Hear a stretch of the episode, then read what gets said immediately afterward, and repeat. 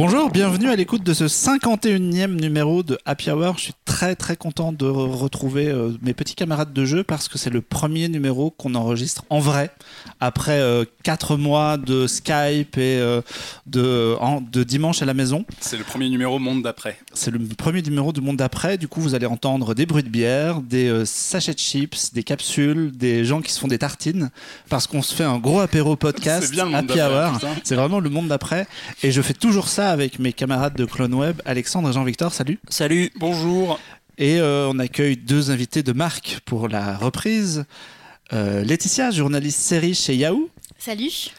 que, euh, qui m'a invité il y a 11 ans chez Yveline Radio pour euh, avant le- la mode du podcast, quand on- les gens faisaient encore de la radio. Donc je suis très content de t'avoir, hein, moi, à mon micro, après que tu m'aies invité au tien. C'était euh, le retour d'ascenseur. Il faut savoir que sur Internet, il y a un espèce de fétichisme autour de ce podcast et de vos voix. Un fan, Ouais, un c'est- fan club se, se crée. hein, Donc on va peut-être vous 11 ans. laisser une heure en ASMR et on C'est ça, ce que j'allais dire. C'est un, numéro ASMR. On mettra un lien En vers, vers l'archive. Et euh, Thibaut, journaliste cinéma et créateur du podcast Année Lumière qui méga cartonne sur les internets Pas du tout. merci, beaucoup, merci beaucoup. Oui, merci beaucoup pour l'invitation. C'est très gentil. et dont le dernier Bonjour. numéro était consacré à l'année 1990. Exactement, l'année folle euh, remplie de Danse avec les loups, de Cyrano de Bergerac et d'autres films euh, magnifiques. Et je crois que les gens peuvent te réécouter euh, tout l'été sur euh, Tsugi Radio. Exactement, Année Lumière. Donc, euh, c'est donc un podcast qui est- qu'on peut trouver sur Apple, qu'on peut trouver sur Spotify et sur les autres plateformes, et qui va passer l'été en rediff sur Tsugi Radio tous les vendredis à dix- à 17h. voilà. Vous pouvez retrouver les anciens épisodes de d'Année Lumière, donc des années comme euh, 4 39, euh, 2012, euh, 99. Et l'année prochaine évoquée, ce sera quoi On peut savoir L'année prochaine, donc, qui sera le prochain épisode à la rentrée, donc fin août. euh, on vient de décider ça avec l'invité. euh, ce sera 1977. Ah oui, Mais Ah on va éviter un film Ah en bah tiens. particulier parce que tout le monde le, tout le monde en parle déjà. Donc on va faire cette année, sauf ce film-là. on se demande bien de quoi tu On parles. se demande bien quel film. Euh, on va boire des coups, on va parler séries, on va parler cinéma, BD et jeux vidéo. Euh, On a un programme bien chargé et on va commencer par un double sujet puisqu'on va parler d'adaptation de bouquins jeunesse où des adolescents deviennent des agents secrets, si je résume un peu Harry. Potter. C'est presque ça, oui. Et effectivement. d'abord euh, Alex Rider, la série. Alex Rider, la série, c'est la petite nouveauté qui est sortie euh, au mois de juin sur euh, Prime Video un peu partout dans le monde, sauf en France, comme c'est pratique. Mais Euh, tu as un cousin américain. Voilà, exactement. Euh, les joies des internets, c'est qu'on peut regarder des choses qui ne sont pas forcément disponibles en France, euh, même si bon, Comment fait-elle? on n'est pas, on n'est pas forcément censé le dire. Euh, donc pour ceux qui ne connaissent pas Alex Rider, c'est une, euh, une saga pour adolescents. Le premier tome est sorti en 2000, le, der- le dernier est sorti en 2017. Si je dis pas de bêtises, il y en a 12 qui ont été écrits par euh, Anthony Horowitz. Et ça a été, euh, c'est la deuxième adaptation euh, qu'on peut avoir d'Alex Rider. La Ouais, Parce que première, moi j'ai le souvenir d'un truc au cinéma qui avait l'air un peu pété. Avec je l'ai Alex pas vu Petitfer en personnellement. 2006. C'est ça. Ah oui, c'était Alex Petitfer. On va- C'était on en va essayer de 2006, l'oublier. euh, le film de Jeffrey Sachs avec donc euh, Alex Petitfire et euh, Ian McGregor. Pas Ça se dit, fait- ça se dit Evan, petit- ça Evan McGregor, Petit par Fire contre, Ouais, moi je pas que ça se dit. Petit Fer ou- Petitfire, oui. Petit Fire. Petitfire. Euh, qui était, bah, on va pas se mentir, extrêmement mauvais. Ah bon Oh. Pas ouf. Alors là, Et Ah, qui, euh, avait d'ailleurs eu un, très très mauvais accueil. Euh, il était resté en salle à peine quelques jours en France euh, avant qu'ils se disent euh, bon bah en fait euh, visiblement euh, non. Pourtant euh, le postulat euh, un, un ado qui devient euh, une espèce de super espion. euh, c'était Ah. présenté comme la version adolescente de James Bond, ça pouvait potentiellement fonctionner, mais ça n'a pas plu du tout. Oui, parce que du coup, c'est question. Est-ce que tu l'as vu à l'époque? Oui, Ah, c'est une vraie bah bien sûr, moi j'étais hyper fan des bouquins. donc. est-ce que euh, tu l'as revu avant la série? Oui, Putain. Ah, Est-ce que, tu l'as bien. revu après la série? Non. Oui. J'adore en fait. J'ai- J'aime bien, j'aime bien me faire du mal, mais quand même. euh, euh, oui, oui, je l'ai revu. euh, je l'ai revu quelques semaines avant la sortie de la série parce que je voulais. euh, je me demandais est-ce que à l'époque j'étais trop jeune pour vraiment apprécier. En fait, non. Déjà à l'époque, j'avais visiblement très bon goût en matière de cinéma parce que j'avais trouvé ça nul et c'est toujours nul et en plus ça a très très mal vieilli. Les effets spéciaux sont catastrophiques. Evan McGregor, qui pourtant est un mec qui est pas si dégueulasse que ça dans le film, il est. pense que lui-même il s'en souvient pas, à mon avis. Non, je pense que voilà. Et- mais du coup, on est sur un, pour, pour les bouquins, on est plus sur un truc euh, sérieux. Euh, C'est plutôt plus ou moins sérieux, c'est oui, pas. c'est des bouquins euh, sérieux. C'est pas du tout de- des bouquins. C'est pas du tout une comédie. Après, ça reste un bouquin euh, britannique, donc forcément, t'as un petit peu cet humour brita- Ouais. très british, euh, un petit peu humour, humour Mm. noir. euh, tu te marres de temps en temps, mais l'histoire de base, c'est un adolescent euh, qui, euh, à la mort de son oncle, apprend qu'en fait, il était euh, espion pour le MI6 et euh, qu'il a été tué en mission.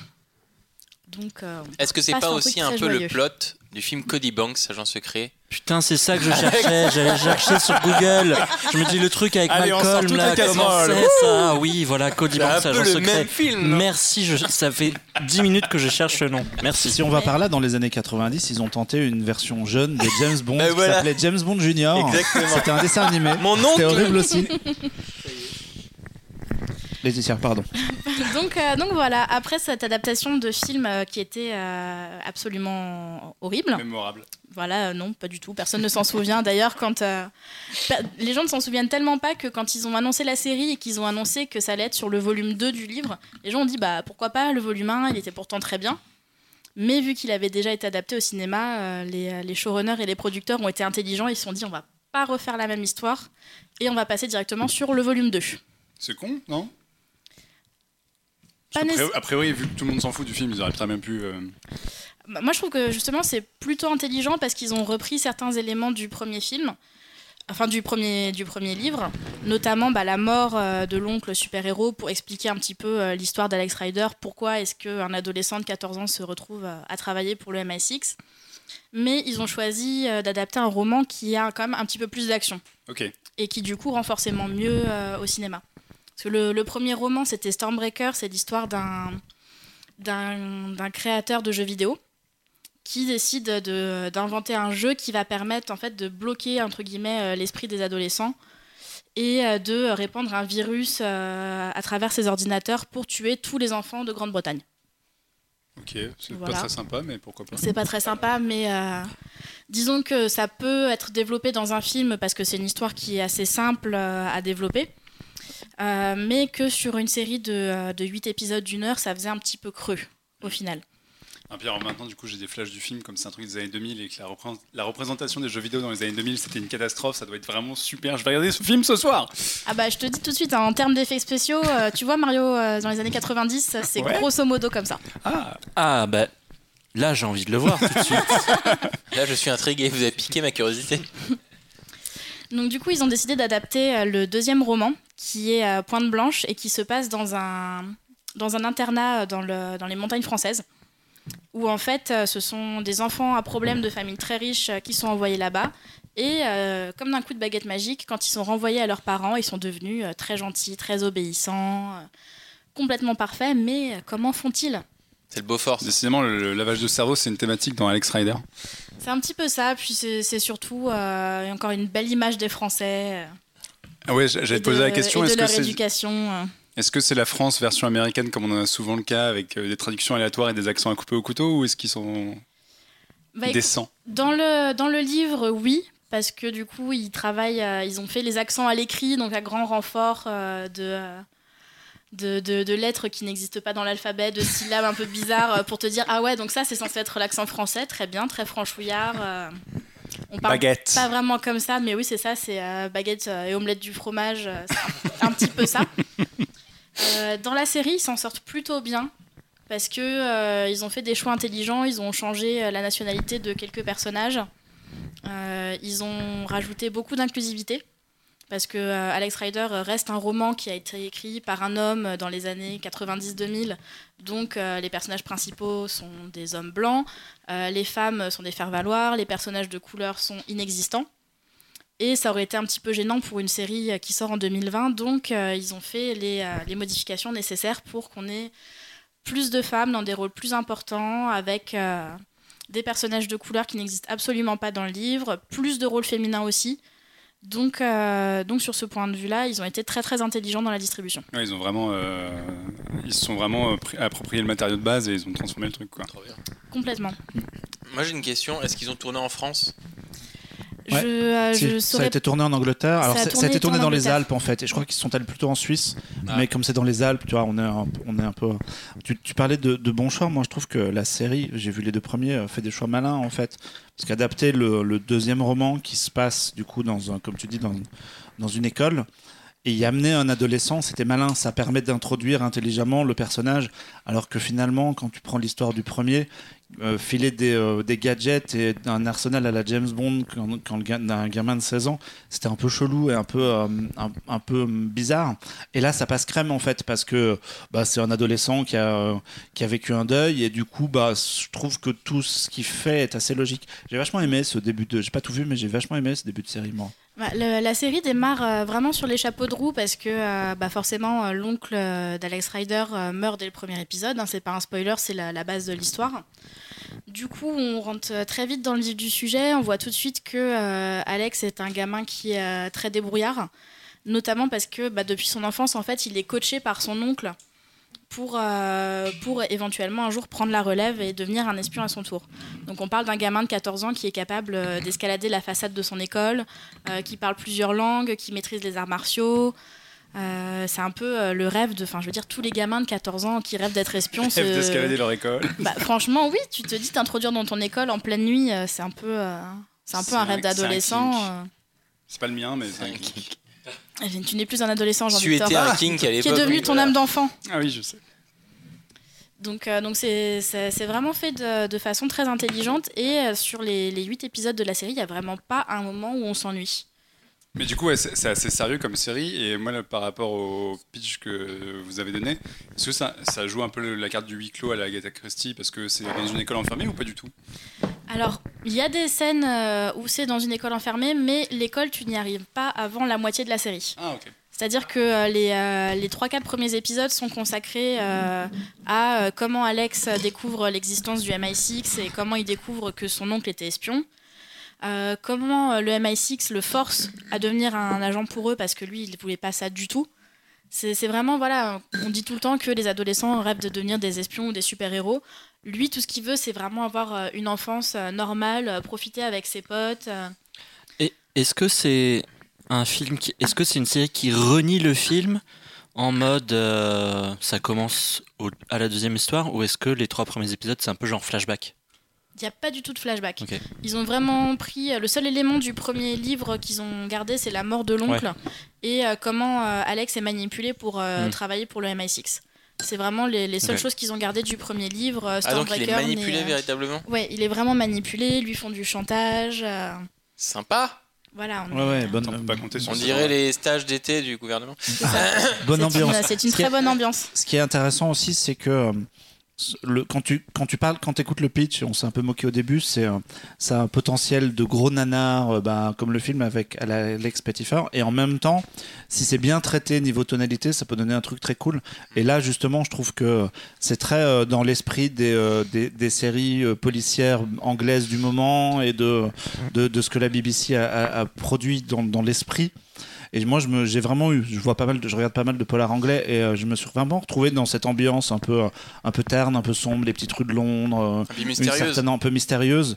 Et ils jouent pas du tout la carte du euh, des méga gadgets, euh, tape à l'œil et de, ça, ça aurait pu vraiment être un truc pour ados. Ils font ça vraiment de manière très sérieuse. hein, c'est vraiment bien. Ouais, puis sur ce créneau-là, il y a Kingsman aussi qui est passé entre temps, donc c'est peut-être pas. Enfin, ils n'avaient pas, peut-être pas joué cette carte-là non plus. Mais c'est marrant parce que du coup, à Amazon, ils ont aussi euh, Anna, l'adaptation du film de Joe Wright, où c'est une, Ouais. une adolescente qui, de- qui a été euh, éduquée comme une tueuse, etc. Donc ils pourront peut-être faire un crossover un jour, tu vois, les possibilités sont énormes. Je pense qu'on est encore un petit, peu, un petit peu loin de cette idée de crossover. Déjà, on va voir s'ils font une, euh, une saison 2. Oui, sachant qu'il en reste Qui, 13 euh, bouquins. il, leur reste, euh, il leur reste 10 bouquins bouquins. possiblement adaptés, sachant qu'il y en a un qui n'est pas du point de vue d'Alex, mais d'un autre personnage qu'on découvre dans la série et dont je ne vais pas vous parler. Parce que ça, pour le coup, c'est un gros spoiler qui n'est pas à ce niveau-là dans les livres. Euh, Est-ce que dans les bouquins le personnage grandit? Est-ce qu'il passe une année ou deux ou C'est trois? Bart Simpson. il passe, c'est mais tu vois, ça aurait pu être Titeuf ou tu vois, ou genre. euh, Euh, il, passe, euh, il passe quelques années, il reste toujours mineur dans les bouquins. Euh, le, premier, euh, le premier se passe quand il a 14 ans et je pense qu'il doit atteindre peut-être les 17, des, ouais, les 17 Ouais, ans. donc s'ils font les 13 Mais, bouquins, euh, ils voilà. vont peut-être pas faire les 13 bouquins, quoi. Non, A priori. non, sachant que euh, bah, forcément l'acteur, Bah oui. ils ont pris un acteur qui, est- qui est jeune. L'acteur, ils ont pris, je vais noter son nom, Otto Farrant, qui est, c'est un de ses tout premiers rôles. Il a joué dans quelques, enfin, il a fait des petites apparitions dans des séries et des films, mais c'est son premier rôle principal. Euh, il est très bon. C'est vraiment euh, l'archétype euh, du gamin british avec un accent à couper au couteau, euh, la, la coupe de, le- du gamin qui est en école privée à Londres. euh. Mais du coup, c'est c'est un acteur qui a 20, 20 balais ou qui a 15, 16 euh Je t'avoue que j'ai même pas été, j'ai même pas eu la Je curiosité crois, de je crois regarder son je crois âge. qu'il est mais, majeur parce que euh, tourner avec des enfants mineurs c'est toujours un peu compliqué. Oui. Mais il a, il a un physique de jeune et je pense que euh, si s'il vieillit pas trop, s'il prend pas un coup de vieux, il peut. il- Parce que si On va pouvoir le 10 ans, faire- il a intérêt à on va pouvoir le faire durer. Tu sais, euh, Sarah Michelle Gellar, elle a, elle a joué Buffy euh, elle a joué au lycée alors qu'elle avait 30 piges. hein, donc euh, il y, a- il y a encore des acteurs qui, qui tiennent. Non, je pense que la- l'acteur hein, a été casté un peu dans cet esprit-là de lui, on, va, on peut le garder longtemps et il, la il directrice va de casting, elle a regardé sa courbe de croissance pour être il va que- continuer à, à ressembler à un, à un petit jeune. Bah, disons que euh, tant qu'il continue à se raser de près et à se faire des petites teintures blondes pour garder ses reflets, euh, il peut, euh, il peut continuer à faire, à passer pour un adolescent. C'est quelque chose qui se fait beaucoup dans le cinéma. Et c'est ce qu'ils n'avaient pas pu vraiment faire pour le film parce que quand Alex Petitfire avait tourné dans le, le film en 2006, il avait déjà 23 ans pour jouer un personnage qui en avait 13-14. Ah oui. Ah, déjà, tu pars sur un standard de qualité. voilà. Ah, décidément, ce film, ça donne, ça donne vraiment envie de le voir. Hein, ça- Ouais, et au moins checker la page Nanarland si elle existe. Ah, regarde IMDb, euh, le trailer est fabuleux. Je me demande s'il n'est pas disponible sur Netflix, le film. euh, Yes, mais on sait ce qu'on Les fait ce trésors de Netflix. et, euh, je, je pense Criterion, que je crois, ils ont fait un, Blu-ray, un Blu-ray, il me semble. Édition collector. Avec Et un on- commentaire du réalisateur et tout. on, on peut dire que les, euh, les, les épisodes, les quatre premiers épisodes de la série sont, euh, sont réalisés par Andreas euh, Prochaska qui avait fait euh, la série Das Boot. Le- Das le- Boot. Da- Das Boot. Ok. Et surtout, les quatre suivants sont réalisés par quelqu'un que tu connais bien, puisque c'est euh, Christopher Smith qui a Oh. réalisé euh, la deuxième moitié de la saison. Bah voilà, fallait dire ça, je vais regarder. Ça y est, c'est signé. Pour les, pour les gens qui se demandent, Christopher Smith, c'est lui qui a fait euh, Black Death, Triangle, Ah, et tout un tas d'accord, de films Et euh, de récemment, genre. Détour avec Ty Sheridan. Détour, ouais, c'était super. C'est toi qui m'avais enjaillé sur Triangle, toi. Oui, tout à fait. Et donc, ben voilà, donc on- autant on va conseiller aux gens de regarder Alex Rider, euh, soit en passant par la magie d'Internet, euh, soit en attendant que ça arrive chez nous de manière un peu plus officielle. ça devrait finir par arriver sur, euh, Sur- sur, sur Amazon. Prime. euh. Vous pouvez saouler le CM euh, sur Twitter, on le connaît, il est marrant. Oui, puis il y a déjà pas mal de gens qui lui ont, qui lui ont réclamé la série parce qu'il y a eu de très bons échos euh, dans la presse française également. Donc, euh. Et rumeurs sur la saison 2 ou pas du tout? Euh, disons que euh, il n'y a pas encore eu de, euh, de rumeurs euh, portées par les acteurs sur la saison 2. Mais quand on a lu les bouquins, il y a suffisamment de clins d'œil à la suite des aventures d'Alex Rider dans, le, dans la série pour se dire Ah ouais, donc en fait, ils ont vraiment des clins d'œil qui vont quasiment jusqu'au volume 10. Donc il y a du potentiel pour une suite et euh, vu la qualité de, la, pre- de cette première saison, euh, on, es- on espère vraiment qu'il y en aura une. Qu'ils ont tout balancé le jour même. Ils ont tout balancé d'un coup, euh, c'est comme les originales de Netflix. Oui, euh, donc ils ont juste à attendre que ça fasse du chiffre et hop quoi. Voilà. Ok. Et du coup, si Alex Rider c'est cool, Artemis Fowl, c'est comment C'est beau. Quelle transition. Artemis, Artemis Fall. Bah, pour le coup, euh, Alex Rider, Artemis Fall, c'est un petit peu euh, le, le même postulat. Ce sont des bouquins qui sont sortis dans les années 2000, qui s'adressaient à des adolescents qui avaient un petit peu envie de rêver. Euh, Alex Rider, c'est c'est britannique. Artemis Fall, c'est irlandais. Et euh, c'était un des points forts du bouquin. Ça, ça jouait vraiment sur le folklore irlandais et tout ce qui est euh, euh, les fées, les léprechauns, les trolls. euh, toutes, toutes ces petites bestioles dont on avait très envie qu'elles existent dans la vraie vie, même si Ouais, C'était la version agent secret d'Harry Potter. Comment ça, elle n'existe pas pas, vra- pas vraiment agent secret parce que Artemis Fall c'est pas euh, un agent secret, contrairement à Alex Rider. C'est juste un gamin qui a, qui a un papa extrêmement riche et qui est extrêmement intelligent. Batman. Non, Trump on va dire intelligent. On a dit Ils, intelligent. ils expliquent euh, que à 9 ans, il battait déjà euh, des champions d'é- d'échecs, qu'il avait construit euh, une imprimante 3D, qu'il avait, il a cloné une chèvre à 11 ans. Elon euh, Musk. Peut-être. Euh, mais qui reste quand même un enfant euh, qui, euh, qui s'intéresse à la magie et qui a envie de croire à tout cet univers un petit peu magique. Sauf que bah, comme il a 12 ans, il se dit ça y est, maintenant je suis un grand, on va peut-être arrêter de croire aux fées. Jusqu'au jour où son père se fait kidnapper et où il est contacté par une fée qui est responsable donc de ce fameux kidnapping, qui lui demande euh, de trouver un artefact euh, contre la libération de son père. Du chantage, bravo les fées, bravo. C'est une méchante fée, bien évidemment. Bien sûr. Quand on parle de fées, on parle pas de fées à la Maleficent euh, ou, ou autre Disney. hein. Ce sont vraiment les petites fées vertes avec fée ailes, avec les ailes brillantes. voilà, un petit peu. Euh, les bouquins sont très bien. Il y en a, il y en a une petite dizaine aussi qui, euh, qui sont sortis dans les années 2000. Euh, et du coup, bah, quand un projet de film a été annoncé, moi j'avoue que j'étais plutôt enthousiaste en me disant, bah, voilà, c'est encore un projet euh, à la Harry Potter, à la Alex Rider qui va me permettre de me replonger dans ma passion pour la littérature, pour adolescents. Et jusqu'à jusqu'au jour où je l'ai vu, j'avais beaucoup d'espoir. J'ai vu les premières bandes annonces en me disant, Euh, ça a quand même pas l'air terrible. Sachant que le film devait sortir en salle et il Voilà. a fini Et sur non, mais sa- sachant qu'en fait, le film, je crois, est en Ça projet, euh, depuis est en 10 ans, projet depuis genre 2001. un truc Ouais, en ça. fait, Ah ouais, ça fait très ouais, très ouais. longtemps que Hyper euh, longtemps. le Si- film est en si- projet. Alexandre, si tu t'en rappelles, tu avais croisé euh, Jim Sheridan pour une interview il y a quelques Ah années ouais, dans un, vrai. un festival euh, parisien. Et, il- et c'était en 2011, donc c'était il y a Ouais. 9 ans. Et à 9 ans, il, est- il avait déjà été approché parce qu'en fait, le- l'auteur du bouquin voulait un réalisateur irlandais. Il voulait que ça reste irlandais et que les acteurs soient irlandais. C'est pas que- c'est notamment pour ça que dans le Disney, il y a Colin Farrell qui. Bon, ils ont pris Kenneth Branagh parce que euh, en galère de. les- C'est je crois Jim- c'est pas Jim Sheridan qui a non, réalisé non, ce c'est réalisé par Kenneth Branagh, qui est pas du tout irlandais et qui est, je pense, le seul qui a voulu. Puisqu'il a un, Bah, un nom de famille il a- compliqué à dire, du coup. Ouais, ah, mais il a fait, il a fait des trucs sympas quand même, Kenneth Branagh. Enfin, celui qui a fait Thor, celui qui a fait le crime de l'Orient Express. Ah oui, puis il a C'est plein des films d'adaptations de Shakespeare. euh, qui, ont, qui ont quand même des univers qui sont assez marqués. Et du Et coup, patte, euh, ouais. pour moi, c'était un bon choix pour, euh, pour réaliser le film Artemis Fall.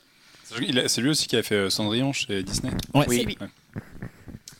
Euh, sauf que, bah voilà, il y avait une histoire prometteuse, un réalisateur prometteur, un casting qui était plutôt pas mal parce que bah, dans les noms connus, on a Colin Farrell et on a Judy Dench. Euh, les deux acteurs principaux, donc euh, Ferdi Acho et Lara McDonnell, sont des tout jeunes acteurs euh, qui débutent. Vraiment, euh, eux, pour le coup, je crois qu'ils sont vraiment mineurs parce que bah, pour jouer un enfant de 12 ans, euh, Oh, tu demandes à Alex Petitfire, c'est bon c'est mieux d'avoir euh, des jeunes. Et pourtant, euh, le film est dramatiquement mauvais. On peut même dire, il y a strictement rien. Qui l'a vu ici? Que, que nous deux? J'ai juste vu les trailers. Moi, j'ai vu la bande Moi, moi je trouve qu'il n'y a rien qui va en fait. Bah, disons que c'est sympa parce que euh, il y a euh, l'accent irlandais et que euh, Colin Farrell il est pas désagréable Après à deux mois de confinement, t'as un accent, tu fais ouais Euh, les, euh, les paysages sont jolis, hein, ça se passe en Irlande. Il y a un petit peu le, le côté euh, mythologie irlandaise qui est toujours sympa à explorer. Mais à côté de ça, euh, les personnages ne sont pas attachants. Euh, L'histoire euh, est complètement tirée par les cheveux. Enfin, ils sont, ils sont, ils ont fait des digressions par rapport, euh, par rapport au bouquin. Donc du coup, on perd ce côté un petit peu magique et découverte de la magie. Je veux dire, là, le gamin, on lui dit ah bah tiens, c'est une fée qui a kidnappé ton, ton père, et là, il est ok. Ouais, Ah, je veux écoute, dire, il est n'y a, aucune, euh, aucune remise en question. euh, Et c'est mal écrit, quoi.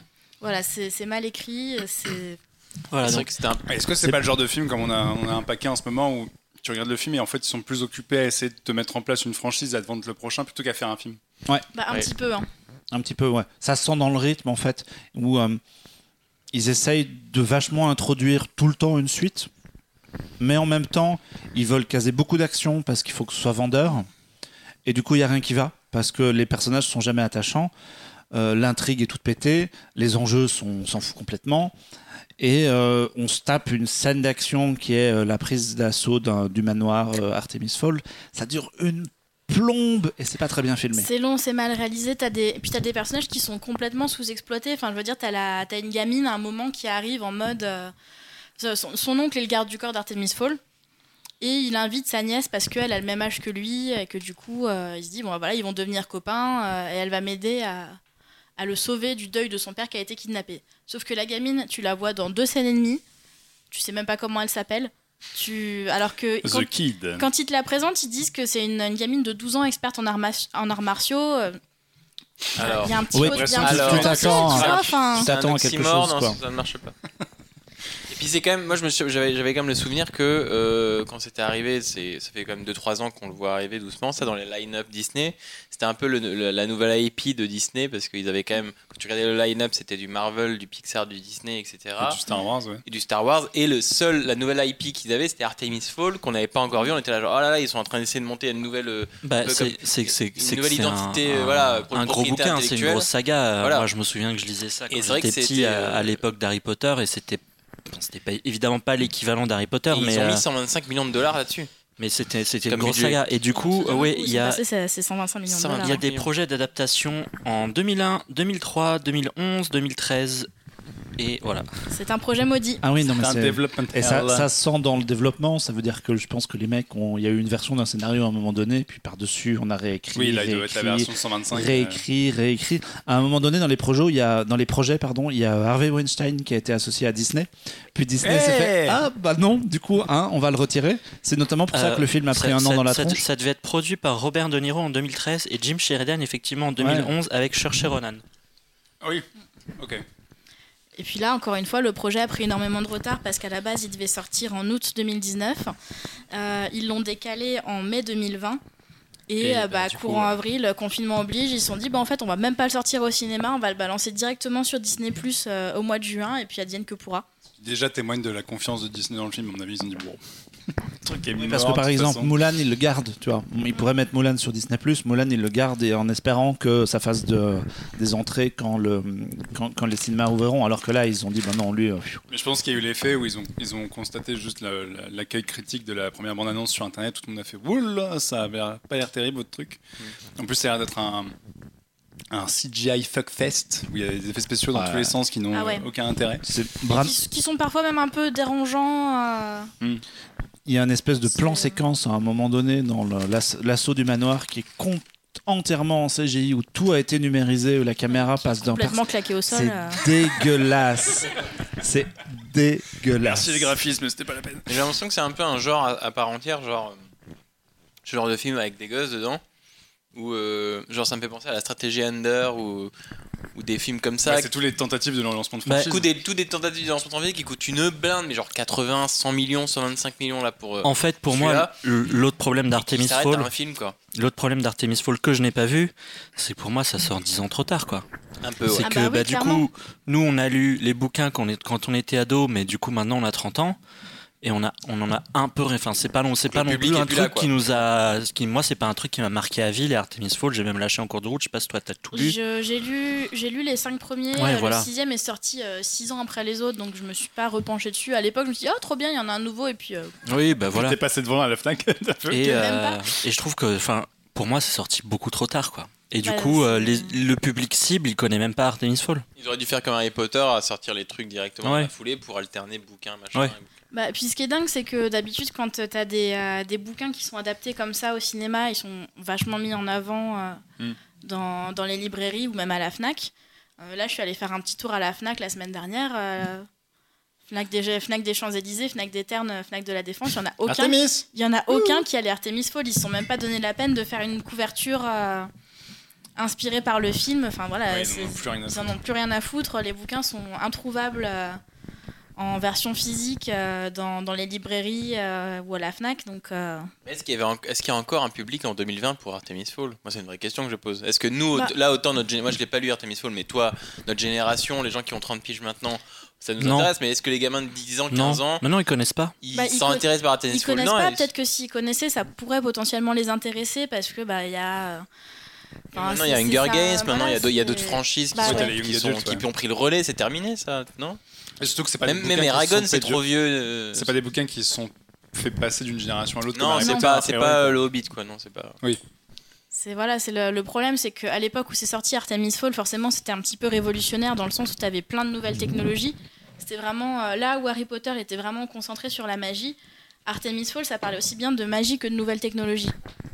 C'était la, la rencontre des deux qui était intéressante.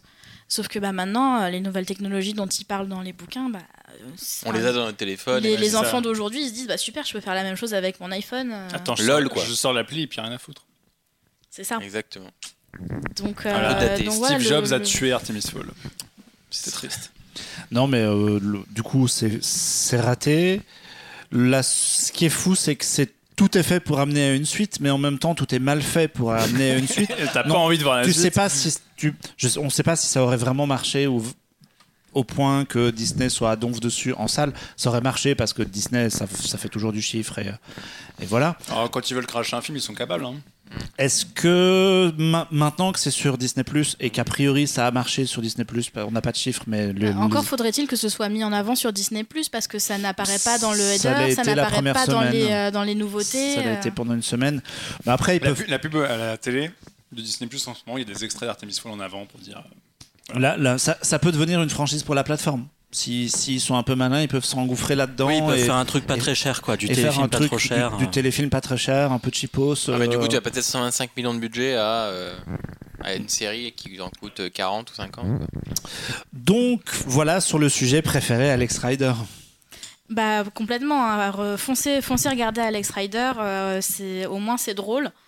C'est parce que même si c'est euh, une série dramatique, il y a vraiment, euh, il y a vraiment des séquences qui sont hilarantes. Et euh, l'histoire est intéressante et l'histoire est moderne.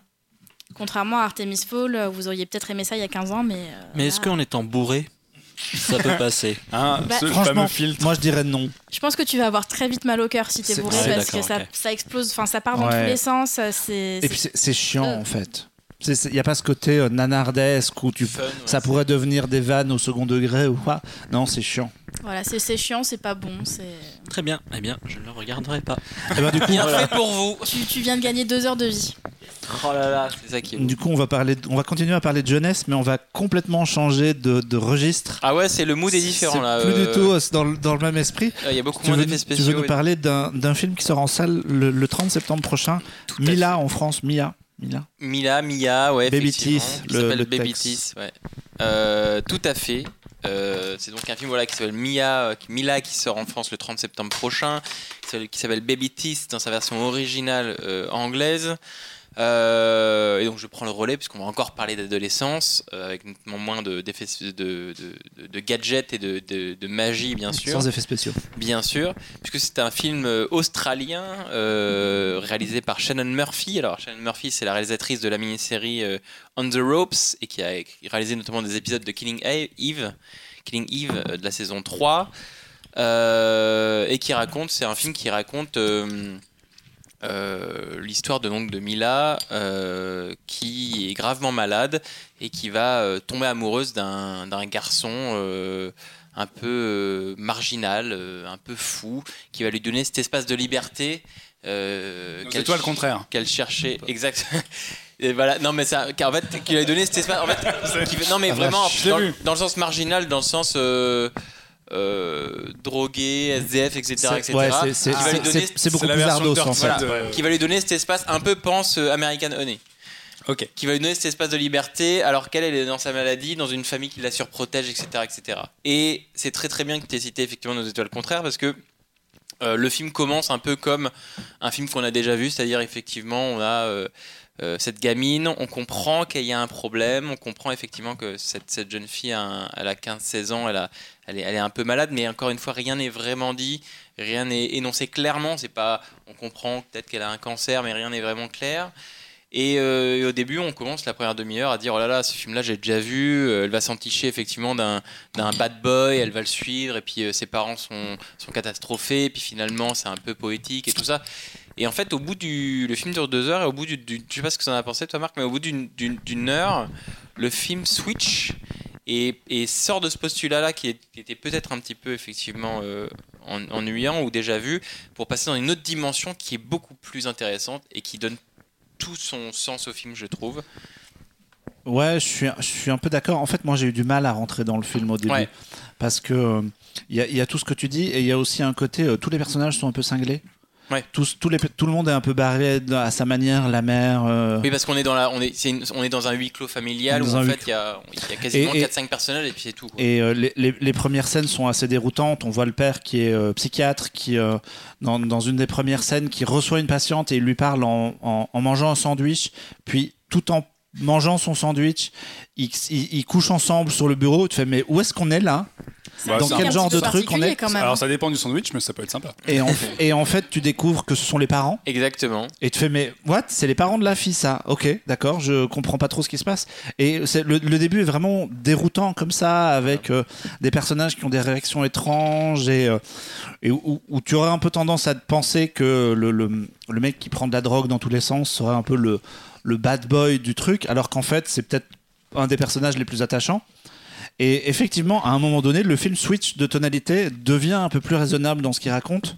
Et moi, j'ai vraiment, comme tu dis, au bout d'une demi-heure, une heure, à peu près à la moitié du récit, je, je me suis euh, laissé happer par le truc. Ah, tu te laisses, tu te laisses bouffer. Tu ouais, te laisses bouffer, Tu te ouais. laisses bouffer, effectivement, parce que c'est. euh, donc, déjà, tu as un casting fabuleux.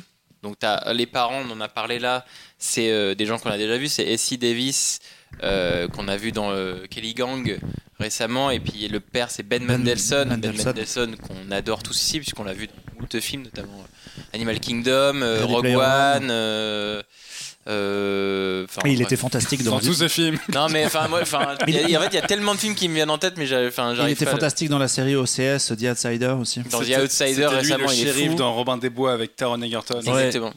Voilà. Et Bon, dans- tout, grande scène. tout le monde a des casseroles. Dans Ready Player One aussi. Oui, c'était One, voilà, mais, ça, mais c'est, et donc faut rappeler que c'est un film australien et donc euh, et donc c'est un film Tourné qui, là-bas, qui ouais. là-bas à petite échelle et donc Ben Mendelsohn est un acteur australien et donc quand il fait ce film-là, c'est un film effectivement euh, qui a vocation à être intimiste et on retrouve vraiment le meilleur de Ben Mendelsohn, loin de ces grosses machines qu'il a fait auparavant. Euh, et donc comme tu l'as dit, c'est un mélange de coming of age movie et de drame intimiste concentré sur une famille un peu en huis clos puisque c'est adapté d'une pièce de théâtre. euh. De la scénariste du film qui s'appelle Rita euh, Kalnejais. Euh, et donc effectivement, il y a, il y a- il y a- ce film met du temps un peu à trouver son ton, à trouver sa voix.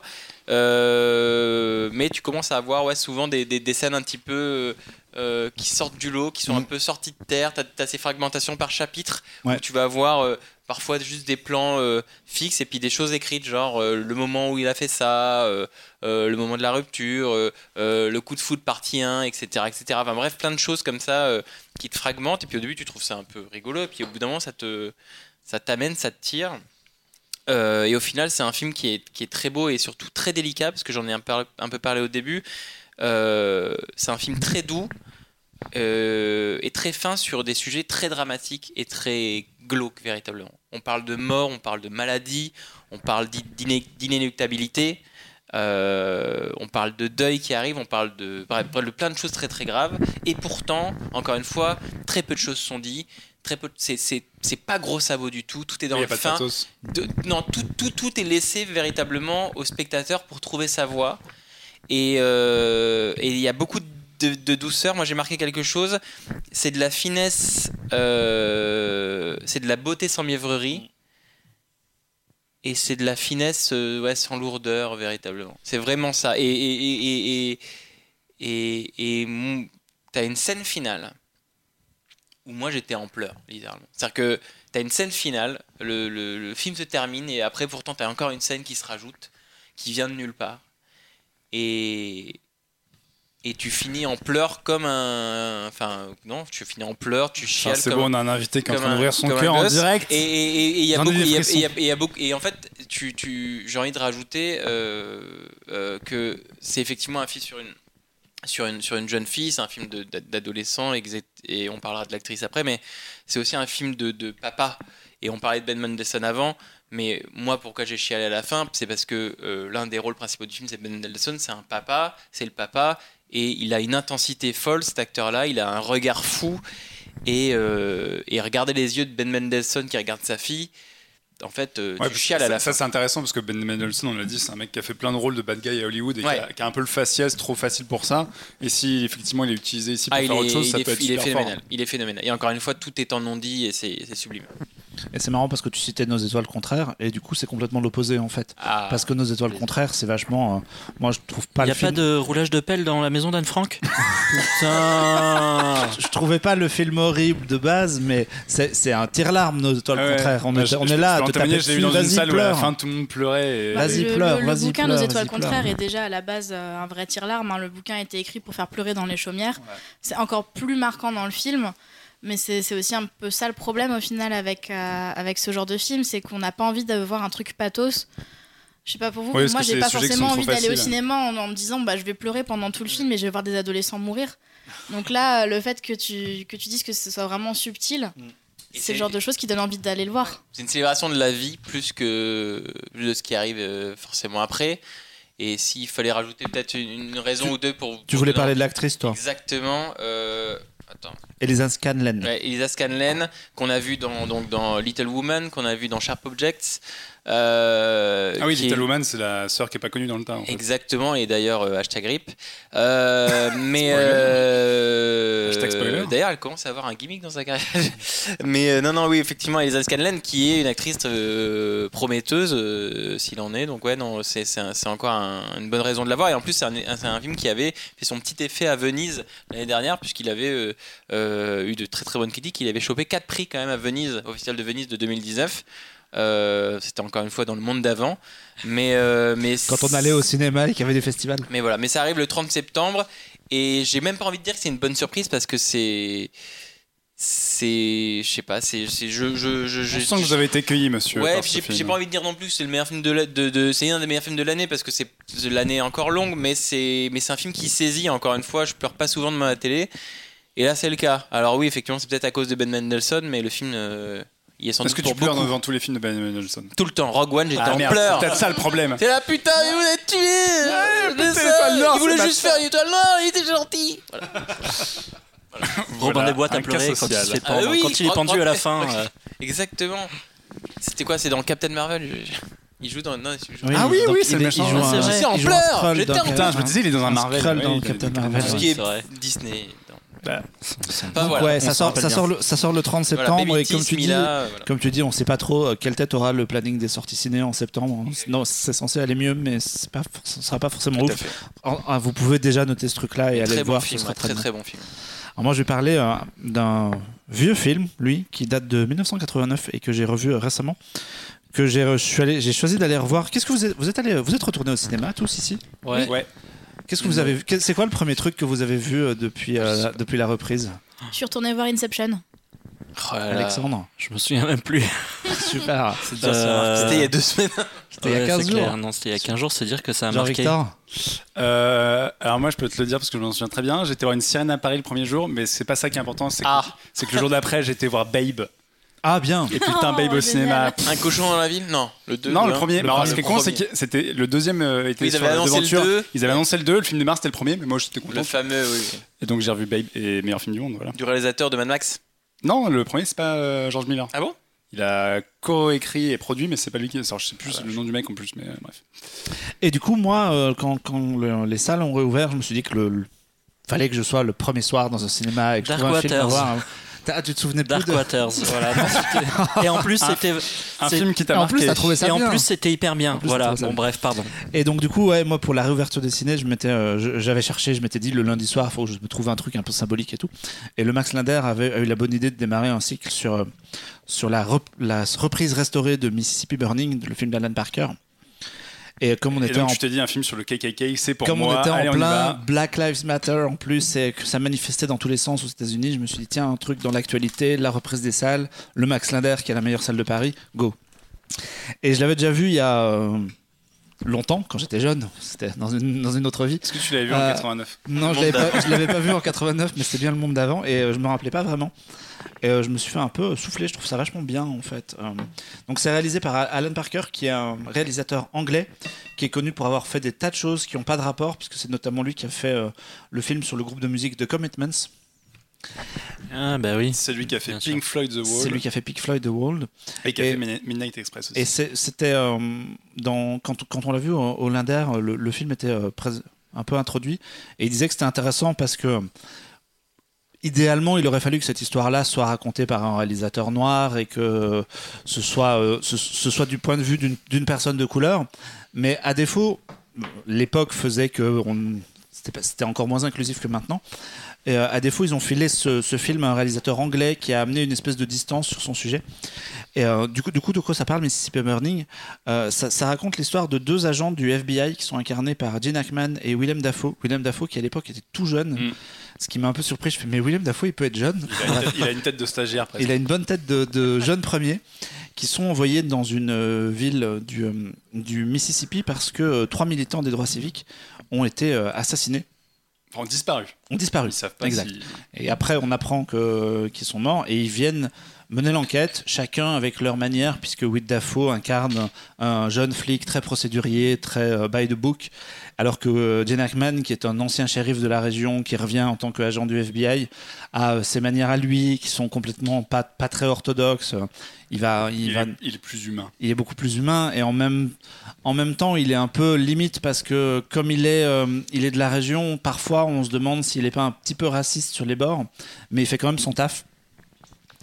Et, euh, et le film va mettre en... en- en fait, le, film est quasiment découpé en deux parties, puisque euh, la première partie met vraiment en avant euh, le, racisme, le- les difficultés de la communauté noire, le Ku Klux Klan, et euh, pose vraiment la, scène, politique de, ces années-là. Ça se passe dans les années euh, 60, c'est ça, Ça- de ces années-là est vraiment euh, il y, a- vraiment des trucs horribles dedans. Il y a des scènes qui sont très dures puisqu'il y y a des gens qui sont massacrés il y a des maisons qui se font brûler. C'est très très joyeux hein. on est vraiment dans dans, dans de la happiness.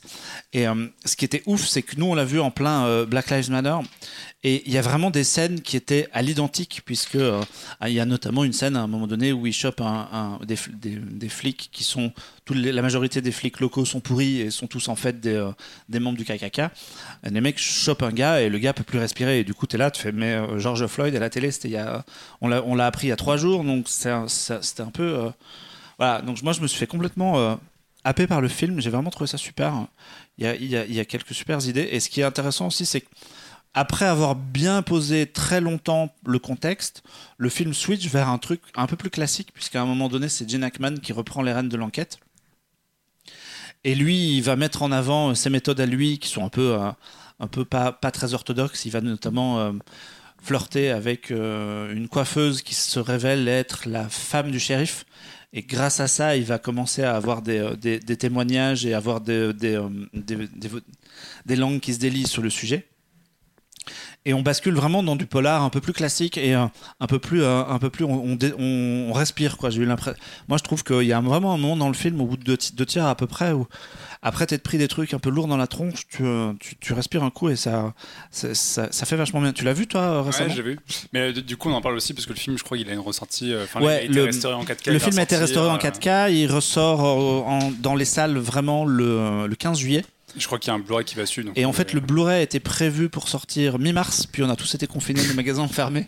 Donc le Blu-ray est dispo en fait, il est déjà dispo en restauré sur, euh, dans, dans toutes les bonnes crèmeries. Donc voilà, si vous nous écoutez, que vous n'êtes pas à Paris, vous pouvez euh, voir Mississippi Burning et c'est une bonne chose parce qu'effectivement, le, le film, moi je l'avais, je l'avais jamais vu, c'est marrant parce que j'en avais jamais entendu parler et ça m'a fait marrer parce que c'est le genre de film où tu te dis, euh, tous les gens aujourd'hui veulent voir des films qui sont en rapport avec l'actualité et on veut du cinéma qui parle des violences euh, sexuelles, des violences raciales, etc. Et tu- souvent, tu as juste envie de dire aux gens, mais regardez un petit peu ce qui s'est fait avant et en fait, en fouillant un peu, tu peux ressortir des, films comme ça qui sont malheureusement d'une actualité absolument sidérante. Je, dis ça parce que j'ai aussi revu, bon, rien à voir, mais West Side Story euh, qui sort euh, avec un remake à la fin d'année par Spielberg, mais qui est aussi un film d'une actualité euh, absolument hallucinante quand tu le revois aujourd'hui. Et Mississippi Burning, c'est ça, c'est que tu as tout ce truc sur les conséquences de la ségrégation quelques années après sa fin, mais en fin de compte, aux États-Unis, ça a mis un temps fou, et on voit avec l'actualité aujourd'hui que c'est toujours le cas, ils s'en sont jamais vraiment sortis. Et tu as, tous les ingrédients, parce qu'à la fois, il y a un casting de ouf, et qui est hyper intéressant parce que typiquement on parlait tout à l'heure de Ben Mendelsohn qui a une gueule de méchant et qui peut jouer des trucs de gentil. Et William Defoe il a ce truc là c'est quand même un type qui a un- des traits un peu euh, je sais pas, un peu reptilien. Enfin il a, il a un regard ultra perçant et tout. Et c'est marrant de le voir arriver à chaque fois les gens tous les blagues dans le film ils le voient arriver ils se disent putain on va se faire défoncer la gueule. Alors que le mec il veut les aider. Et je pense qu'il a été aussi casté pour ça parce qu'il a il a quand même une apparence très étrange et, euh, et il joue sur ce, ce Alors, côté très alors froid que Gene et- Hackman hein, est complètement à l'opposé, ouais, parce que lui il est très bon vivant bon euh, vivant, bonhomme, et en même temps c'est lui qui est peut-être le plus... euh, Bah, c'est le Le plus borderline, c'est lui qui va voilà. foutre le bordel. Quoi. Et Gene Hackman, il est génial. Enfin, tu le vois dans le film, t'as envie de boire une bière avec lui, même si après, peut-être un peu moins, mais bref. Et euh, et t'as vraiment ce truc de, à la fois, le- la, séparation entre les deux personnages et sur comment t'as deux approches de la justice qui essaient de se marier, et c'est compliqué parce qu'en plus, en phase 2, t'as ce système qui est extrêmement implanté où euh, le shérif de la petite ville, il est raciste as fuck et il s'en cache pas, et où personne ne s'en- cache. Et c'est terrible, c'est que t'as cette situation où tout le monde sait, mais tu peux rien faire. Et le film parle de ça. Comment est-ce que tu démantèles un système qui existe depuis des décennies et qui est trop installé, euh, trop puissant et où euh, bah, tu sais que ça marche pas, tu sais que la machine elle est rouillée, mais comment tu fais pour la changer? Et euh, il y a ça plus le fait que bah, c'est Alan Parker, donc la réelle ça déroule et que tu te fais pas chier une seconde, que les acteurs défoncent et que et que le film, encore une fois, il est d'une actualité folle. Et il, a des scènes en plus, il y a quand même ce truc qui, pour le coup, est vraiment propre à un film d'époque, je pense, c'est qu'il y a, il y a deux, trois scènes ultra frontales où euh, tu c'est assez violent, où tu vois les mecs se rentrer dedans et tout. Et moi, je l'ai vu avec ma copine qui réagissait au quart de tour. Il y a des scènes, elle était là, oh putain, tu sais, commencer à s'énerver dans la télé. Et t'as as vraiment le film qui prend pas de gants, quoi, et qui, qui vraiment, il va tête baissée. Et où tu te dis, putain, euh, c'est quand même étrange qu'un truc aussi important sur la, la thématique actuelle, euh, bah, c'est bien, il a une ressortie, etc. Mais je pense qu'il faut vraiment en parler parce que les gens qui veulent s'intéresser à ce genre de thématique, il faut voir un film, notamment ce film-là, c'est c'est un, un film qui vraiment met pile dans, le, dans la cible. Alors moi j'ai une question par rapport à ça. On est en plein dans donc, tous les débats sur euh, Black Lives Matter. Il y a eu euh, Autant n'emporte le vent sur HBO Max qui a été euh, retiré et remis avec un disclaimer. Tu, euh, tu disais que là, au Max Linder, il avait été euh, contextualisé avant Ouais. la diffusion. Est-ce que c'est le genre de film qui mériterait, s'ils doivent ressortir euh, au cinéma ou en Blu-ray, d'avoir un disclaimer avant Moi, je trouve tellement pas. il touche à des thèmes d'actualité? Moi, je trouve pas parce que le, le, le, le fi- l'histoire est amenée en fait de manière à ce que euh, l'histoire est amenée dans le bon sens en fait. Autant n'em- autant n'emporte le vent euh, montrait une mauvaise image de, des noirs, en- euh, Oui, des une noirs image très américains, colonialiste. une image euh, très colonialiste qui mérite peut-être d'être euh, reconceptualisée et encore euh, suffit de savoir un peu ce qui s'est passé. Oui. Euh, là, c'est pas le cas en fait. Euh, tout est bien expliqué. Et le simple fait de voir le film du début à la fin, tu comprends euh, les choses comme elles doivent être comprises. Non, et le film en plus a l'intelligence de placer les personnages face à leur paradoxe parce que typiquement le, personnage de William Defoe, c'est un type qui pour lui, pour lui, il n'y a pas de problème à ce qu'il y ait des noirs, des blancs, etc. Et à ce que tout le monde vive ensemble. Et typiquement, il y a une scène au début du film où dans un restaurant où on, on se rend compte, enfin au début c'est pas sûr, mais on se rend compte au bout d'un moment que le- le restaurant est séparé en deux. La première partie est la plus grande et dédiée aux blancs. Et donc le- les deux mecs arrivent et ils cherchent une table. La serveuse leur dit Je suis désolé, c'est complet, est-ce que vous êtes prêts à attendre 5 minutes? Et en fait, William Defoe il dit Mais au bout, de au bout du restaurant, il y a une partie réservée aux noirs et il y a une table libre. Et donc le mec traverse le resto, s'installe, et là évidemment, t'as tout le monde qui le regarde Qu'est-ce que tu fais, mec? Et donc tu suis ce personnage qui, qui considère que, euh, qu'importe la race, qu'importe le sexe, etc., les gens sont égaux. Et comme c'est quand même le point de départ du film et le, mec via lequel tu rentres dans le film, tu pars d'un point de vue, à l'époque je sais pas s'il mettait ce mot là-dessus, mais le mec est progressiste dans l'idée, donc en fin de compte il n'y a, pas de- a pas de vue euh, qui aujourd'hui pourrait être considérée comme raciste, etc. Tu suis un mec qui dans sa tête est sain d'esprit et qui a une bonne vision des choses. Et c'est marrant, c'est que le personnage de Gene Hackman, il est un peu plus retard là-dessus, il a un passif aussi parce qu'il était shérif dans ce, dans cette, dans ce comté-là à une époque, il a des parents qui étaient clairement racistes, il y a une anecdote là-dessus, etc. Et tu as vraiment cette lutte entre les deux personnages qui est psychologique sur qu'est-ce que tu acceptes aujourd'hui, quelle est ta vision de la société, et est-ce que tu considères que bah, des blacks qui meurent, c'est euh, pas grave, ou est-ce que c'est aussi grave que les autres? Est-ce que c'est un film qui peut avoir une, une visée un petit peu éducative pour les personnes de, de notre génération qui veulent se renseigner justement sur euh, l'origine de tous ces mouvements Black Lives Matter? Alors moi je me suis posé la question, Marc, tu sais peut-être, est-ce que c'est adapté d'un fait réel?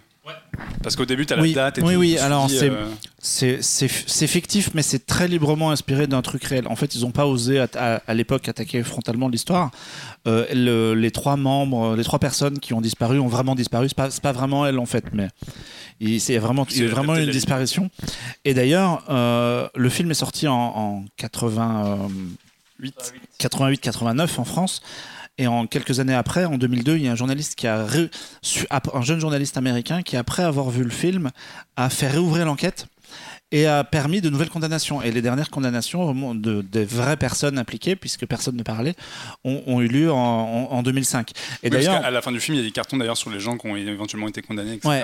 et et il y a eu d'ailleurs un un moment où le film est sorti et euh, qui était euh, en- parallèle avec les faits réels, une espèce de mini polémique dans le sens où en fait le FBI était pas les deux héros euh, cool qu'on voit dans le film, c'était des mecs qui étaient euh, bah, pas très pas très cool justement, probablement racistes de, de base et qui ont euh, traîné la patte pour mener l'enquête. Et ça s'est pas passé aussi bien que le que le film le raconte, mais le film est une histoire fictive. C'est basé, ils ont, ils, ils ont pioché dans, dans, euh, dans des faits fait réels, réel. c'est adapté d'un fait réel, ils ont, ils ont brodé autour de ça euh, pour en faire un truc beaucoup plus euh, accessible et euh, qui permet aux gens justement, comme tu disais, peut-être de comprendre mieux la situation. S'ils avaient, si c'était calqué sur les faits réels, ça aurait pas été si simple. Mais du coup, ouais, sur le point de vue éducatif, je pense que pour la peinture de l'époque, de comment fonctionne la ségrégation, la ségrégation même après la fin de la ségrégation, et comment c'est difficile dans certains États de- américains de faire du, vivre ensemble, je pense que le film marche très bien. Après, euh, c'est un film assez violent, donc je sais pas si tu le montres dans une salle du cinquième ou un truc comme ça, mais effectivement, euh,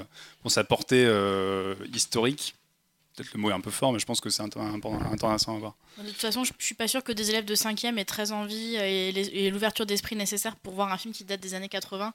Mais peut-être Ouais, après, euh, pour le des coup, gens d'un peu, plus- euh, d'un peu plus âgés, je pense plus des gens qui ont la vingtaine. Ah bah lycéen au cinéma, tu sais, peut-être. Je sais pas si Ouais, c'est non, mais- encore ça, moi, mon époque. Oui, non, ça se fait toujours, ouais. Ça se fait toujours. On est pas Mais- si vieux que ça, est- hein. Ouais, mais je- ils font encore ça, j'imagine maintenant. Ah ouais. Oui, oui, oui. Ils peuvent aller les. Tu vois, ça en, en- franchement, en reco. euh, Bah, typiquement, en lycéen au cinéma, tu Ce serait- pourrais leur serait montrer pas con, tu vois, c'est une bonne idée, ouais. parce qu'en plus, ils ont le programme euh, scolaire qui est avec. En plus. Après, il y a un peu de sang, donc il y a peut-être des profs qui se rencontrent, mais bon. euh, Monica au en lycée, lycéen au cinéma. euh, En dessous, il y a des profs. Jusqu'à très tard. Donc voilà, tout ça pour dire que c'est, euh, ça, ça ressort très vite. Ça ressort le, le 15 juillet. Là, on enregistre un tout petit peu avant. S'il n'y a pas de salle, chopez le Blu-ray parce que ça vaut vraiment le coup. ouais. Ouais, il y aura quelques salles en, en France, mais euh, bon, comme la, comme tout est un peu aléatoire en ce moment niveau programmation de cinéma, c'est un peu compliqué. Mais le Blu-ray est dispo partout. Et il est ressorti en DVD aussi pour euh, les gens qui ont un peu moins de budget ou un peu moins de matos. Et euh, c'est très bien, c'est complètement dans l'actu et on va parler d'autre chose. Ouais, Ça, c'est de la transition, Voilà. va-. Alors en fait, non, ça- non, cela dit, on, cela dit, on va continuer à parler d'une histoire vraie. Ouais, et on va, on va continuer à parler d'une histoire vraie. Et en fait, ça recoupe aussi un petit peu avec euh, le sujet de, de Thibaut dans, dans les thèmes abordés, le côté. euh, J'aborde une histoire euh, qui est quand même plutôt dramatique, euh, mais de façon subtile et euh, intéressante et avec un peu d'humour. Donc en fait, moi j'ai envie Tu vas parler de King of Staten Island. King of Staten Island, le nouveau film de Jude Apatow. Donc Ju- Jude Apatow qui revient enfin au cinéma euh, après l'excellent Trainwreck qui était sorti en 2015. Et euh, comme, comme à son habitude, hein, il va continuer d'étudier les personnages qui, qui font, qui, donc des personnages qui rentrent pas dans des cases. Si vous avez, si vous avez l'habitude de voir ces films, si vous avez vu même Freaks and Geeks par exemple, qui était dispo à un moment sur Netflix, euh, on sait qu'il a toujours l'habitude d'étudier ces personnages qui sont un petit peu cassés, et parfois même un peu fucked up. Et évidemment, The King of Staten Island ne déroge pas à la règle. euh, puisque c'est une sorte de biographie de son acteur principal, qui est Pete Davidson. Alors moi, je connaissais pas du tout euh, Pete Davidson au-delà de Ariana Grande. Je sais pas si vous. On en avait parlé dans Happy Hour il y a deux mois, mec. Ah bon Pardon. Fanny Ruyer, on en avait Ah, parlé parce qu'il y a son One Man Show sur Netflix. Exact, bravo, merci, j'écoute. T'avais pas fait le rapprochement Heureusement que je suis là. Non, pas du tout. J'avais pas du tout fait le rapprochement. La honte. Euh, donc c'est un humoriste américain et on y suit. Il y joue Scott, qui est un mec de 24 ans complètement paumé, qui a donc visiblement oublié de grandir, qui est toujours un peu un espèce d'adolescent attardé, euh, qui vit chez sa mère, qui fait rien de sa vie, qui fume énormément de weed, comme à peu près en film, comme à peu près tous les personnages dans les films de Jude Apatow, j'ai l'impression. Euh, et dont le rêve est d'ouvrir un restaurant où les clients pourraient observer des gens en train de se faire tatouer. Voilà, c'est son rêve, il adore le tatouage, il passe son temps à dessiner et à tatouer, euh, et à tatouer ses potes, sachant que ces tatouages sont absolument horribles, complètement ratés, euh, c'est super moche. Il s'est pas dessiné en Il fait. sait, il sait pas du, il, sait- il dessine pas très bien. euh, il traîne avec une bande de potes qui est en fait une grande de, de pareil comme lui des, un- des gros losers junkies qui euh, s'amusent à cambrioler euh, des pharmacies ou des trucs comme ça. Donc c'est c'est un peu la catastrophe et euh, et surtout en fait euh, s'il est en partie dans cet état-là, c'est parce que son père qui était pompier est mort. Euh, dans la vraie vie, hein, comme le père de Pete Davidson était pompier, il s'appelait d'ailleurs Scott, comme le personnage principal du film. Euh, il est mort pendant les attentats du 11, du 11 septembre, et comme, son acteur, donc le personnage du film, a la maladie de Crohn et atteint d'un trouble de la personnalité. Et donc, euh, sa mère va se mettre avec un nouveau mec, et évidemment, ça va pas du tout passer. euh, puisque lui, Scott, c'est vraiment, euh, je vous dis, l'ado qui fume de la weed sur son canapé, qui fout le bordel, qui, qui va foutre la merde à la remise de diplôme de sa sœur, choses comme ça. Et c'est même un personnage qui est presque parfois assez détestable, et il va finalement en fait devoir faire face à ses responsabilités et prendre sa vie en main. Alors je vais évidemment pas tout vous dévoiler parce que euh, sinon je vais, je vais révéler toute l'histoire, mais il y a vraiment au-delà au-delà de l'aspect euh, très biographique, Moi, je trouve, c'est comme d'habitude avec Apato, c'est qu'il aime ses personnages. On le voit, je sais pas si vous avez vu beaucoup de ses films, mais on voit qu'il a un vrai amour pour ses personnages, pour ses personnages complètement fucked up, ou même il se projette carrément dans, dans eux, surtout si on se trouve, si vous vous souvenez de, de 40 ans mode d'emploi, où là, Ah oui, euh, c'est This is 40 en, en anglais. C'est 40 ans toujours puissant. Ouais, je pensais qu'il dire non. 40 ans plus. 40 ans mode d'emploi. Et euh, où là, vraiment, c'était un espèce, une espèce d'autobiographie. Là, encore une fois, on sent qu'il aime ses personnages, on sent qu'il aime aussi sa galerie de second personnage qui est euh, hyper attachant, hyper, hyper intéressant. Et euh, le film passe de drame familial à un film que je trouve moi extrêmement bienveillant, tout doux, un peu comme tu disais tout à l'heure pour ton film. C'est un film vraiment tout doux avec ses personnages et subtil et à la fois euh, et étrangement, c'est pas du tout drôle. C'est un film moi qui m'a pas énormément fait rire. J'ai esquissé deux trois sourires, j'ai un peu euh, rigolé avec le nez, mais euh, pas plus que ça. Et au contraire, c'est même assez triste au point même que bah, de m'avoir fait pleurer à la fin. En fait, euh, j'étais en larmes euh, sur mon canapé. Heureusement Et, que ça s'appelle euh, Happy Hour, les gars. Vraiment, merci. euh. Parfois évidemment un peu malaisant puisqu'on a toujours le personnage principal qui se met dans qui se met dans des situations euh, dans des situations euh, malaisantes. Et euh, mais il y a un espèce d'attachement à ce personnage qui est presque déte- détestable et en même temps détestable mais pas de sa faute. Et euh, et c'est vraiment un film où en fait à la fin on se dit ouais la vie elle est mardique mais finalement il y a peut-être du bon euh, Monsieur Frodon quoi c'est un peu ça c'est un peu ça et euh, Ah, c'est beau. et ça m'a vachement touché. J'ai trouvé que c'était un film hyper touchant, hyper. euh, ça m'a, ça m'a, ça m'a, je l'ai regardé hier soir et ça m'a vachement touché. Toi, Ouais, Marc, moi je l'ai, je l'ai vu aussi. euh, ce qui, ce qui m'a vachement intéressé, c'est que j'ai, j'ai, j'ai l'impression que Joe D'Apato il vieillit avec son cinéma en fait. Et qu'au début il faisait des, des comédies teen où euh, Seth Rogen prenait euh, de la drogue Ah oui. dans tous les sens. Oui. Et tous ces personnages continuent à se droguer. hein. Ça, c'est vraiment un point commun. Et tout le monde continue à glander en groupe dans des canapes, à fumer de la weed. Et ça, ça change pas. Mais j'ai l'impression que plus il avance dans ses films, plus il, il, s- on- il va vers une sorte de maturité. Fait que tu dis, comme tu dis, c'est. Moi, je trouvais ça drôle par moment, mais un peu en fait. C'est pas hilarant C'est pas comme. une comédie en fait. C'est pas, c'est pas hilarant comme, comme comme l'était comédie, 40 ans, ouais. toujours puceau ou en cloque mode d'emploi. C'est pas une comédie. Il y a des moments drôles. Il y a vraiment des moments euh, très, euh, comme tu dis, matures. Moi, j'ai vachement aimé euh, tout le passage chez les pompiers. Oui, je trouve que tout voilà. l'acte chez Oui, les pompiers ça- est très très Ça réussi. c'est vrai, j'ai, oublié de le dire. Euh, c'est un film qui rend hommage au, enfin, ils, ils ont voulu rendre hommage au héros, parce qu'évidemment le père de l'acteur principal qui a aussi scénarisé le film, donc Scott Davidson qui a, euh, Pete Davidson, pardon, qui a scénarisé le film, euh, voulait aussi rendre hommage au métier de pompier, de choses comme ça. Et oui, c'est vrai que tout le- toutes les, toute la galerie de personnages de pompiers, notamment euh, Steve Buscemi. Euh, hyper attachant, les côtés figure paternelle. euh, en fait, c'est un film que moi j'ai trouvé vraiment extrêmement attachant et qui m'a fait un peu penser dans les thèmes abordés à. Alors, je suis pas sûr d'en avoir un, un excellent souvenir, mais Funny People, qui était pas non plus le film de Judah Pato le plus marrant Avec du monde. euh, quoi. Adam Sandler. C'était pas c'était encore une fois voilà une galerie de C'est persos un peu fucked up. mélancolique. Ouais, exactement. C'est marrant parce que Steve Buscemi, donc, il joue dans le film. Et du coup, j'ai entendu effectivement qu'il était pompier volontaire, Steve Buscemi. Ah ouais. Et qu'il avait été, du coup, au 11 septembre, qu'il avait été Oui, c'est en tant vrai. que pompier volontaire pendant le Ouais, 11 c'est vrai. septembre. Donc, il, joue une sorte de, de rôle. C'est vrai. Ouais, du coup, il a, qu'on le- enfin, le fait Il vient faire mis son propre là-dedans, rôle, ouais, c'est quasiment lui-même. ouais. J'avais oublié cette anecdote. Et du coup, ouais, moi j'ai trouvé ça. Je sais pas si t'as- toi, t'as d'autres choses à dire, Marc sur Non, non, moi j'ai trouvé, j'ai trouvé ça vachement bien. En fait, c'est surtout ça qu'il faut dire aux gens, c'est que si on peut aussi citer le euh, Marisa Tomei qui joue, euh, qui joue Oui. la mère, Ah, top.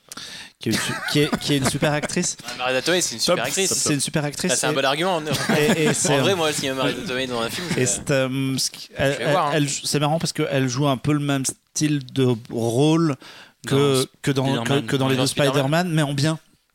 C'est tout pété, c'est de l'humour tout pété dans, euh, dans, dans, La, en la tant tante que- dans- sexy. euh, C'est- tout pété. euh, Et là, c'est un petit peu le même genre de personnage, puisque c'est une mère célibataire, euh, voilà, qui, qui élève un, une, une- Qui élève un ado en fait. qui élève hein. un ado, et du 24 coup, c'est un petit peu le même genre de personnage, mais en réussi. J'ai trouvé que c'était va- c'était vachement bien amené. Et c'est un film ouais, qui est vachement attendrissant sur la relation euh, parent-enfant, sur le côté comment faire son deuil, même sur la relation frère-sœur aussi. Euh, donc il a une sœur qui est jouée par Maud Apato, qui est la fille de Jude Apatow, qu'on voit dans ses films euh, déjà. Et, euh, et non, enfin c'était vraiment vachement, vachement bien. Ou si vous cherchez un film, allez voir en salle bientôt. Ouais, Ça absolument. sort le- ça sort le 22 juillet. Oui. C'est très bientôt. Absolument. Formidable. C'est dans 15 jours. Comme C'est quoi bon. les gens disent qu'il n'y a plus rien au cinéma, mais c'est pas Mais vrai. c'est faux, on est en train de films au prouver le contraire. Bon, Allez au après, cinéma. évidemment, comme d'habitude, on va dire que Jude Apatow, ça ne marche pas en France, mais euh, peut-être Mais il que... sort déjà. Mais Il sort, et- déjà. Il sort, il sort d'autant plus que euh, Universal dans, euh, aux États-Unis l'a l'a passé en VOD, a lâché l'affaire un peu pour toutes les raisons qu'on imagine là-bas, mais euh, a lâché l'affaire. Alors que ici, ils ont tenu à le sortir en salle. Alors, il y aura zéro promo, donc en fait, vous, vous attendez pas à avoir des Oui. affiches pour vous le rappeler, mais il sort bien en salle et donc il y aura bien des copies, il y aura moyen de le voir sur grand écran. De toute façon, là aux États-Unis, il n'y a pas de film qui va sortir euh, cette année, a priori. hein. Non. Ouais, c'est en train de devenir de plus en plus compliqué. euh, Mais en tout cas, pour celui-là, à un moment donné, ils ont espéré. Ils se sont dit, on va le sortir fin juillet. On va peut-être pouvoir le sortir fin juillet.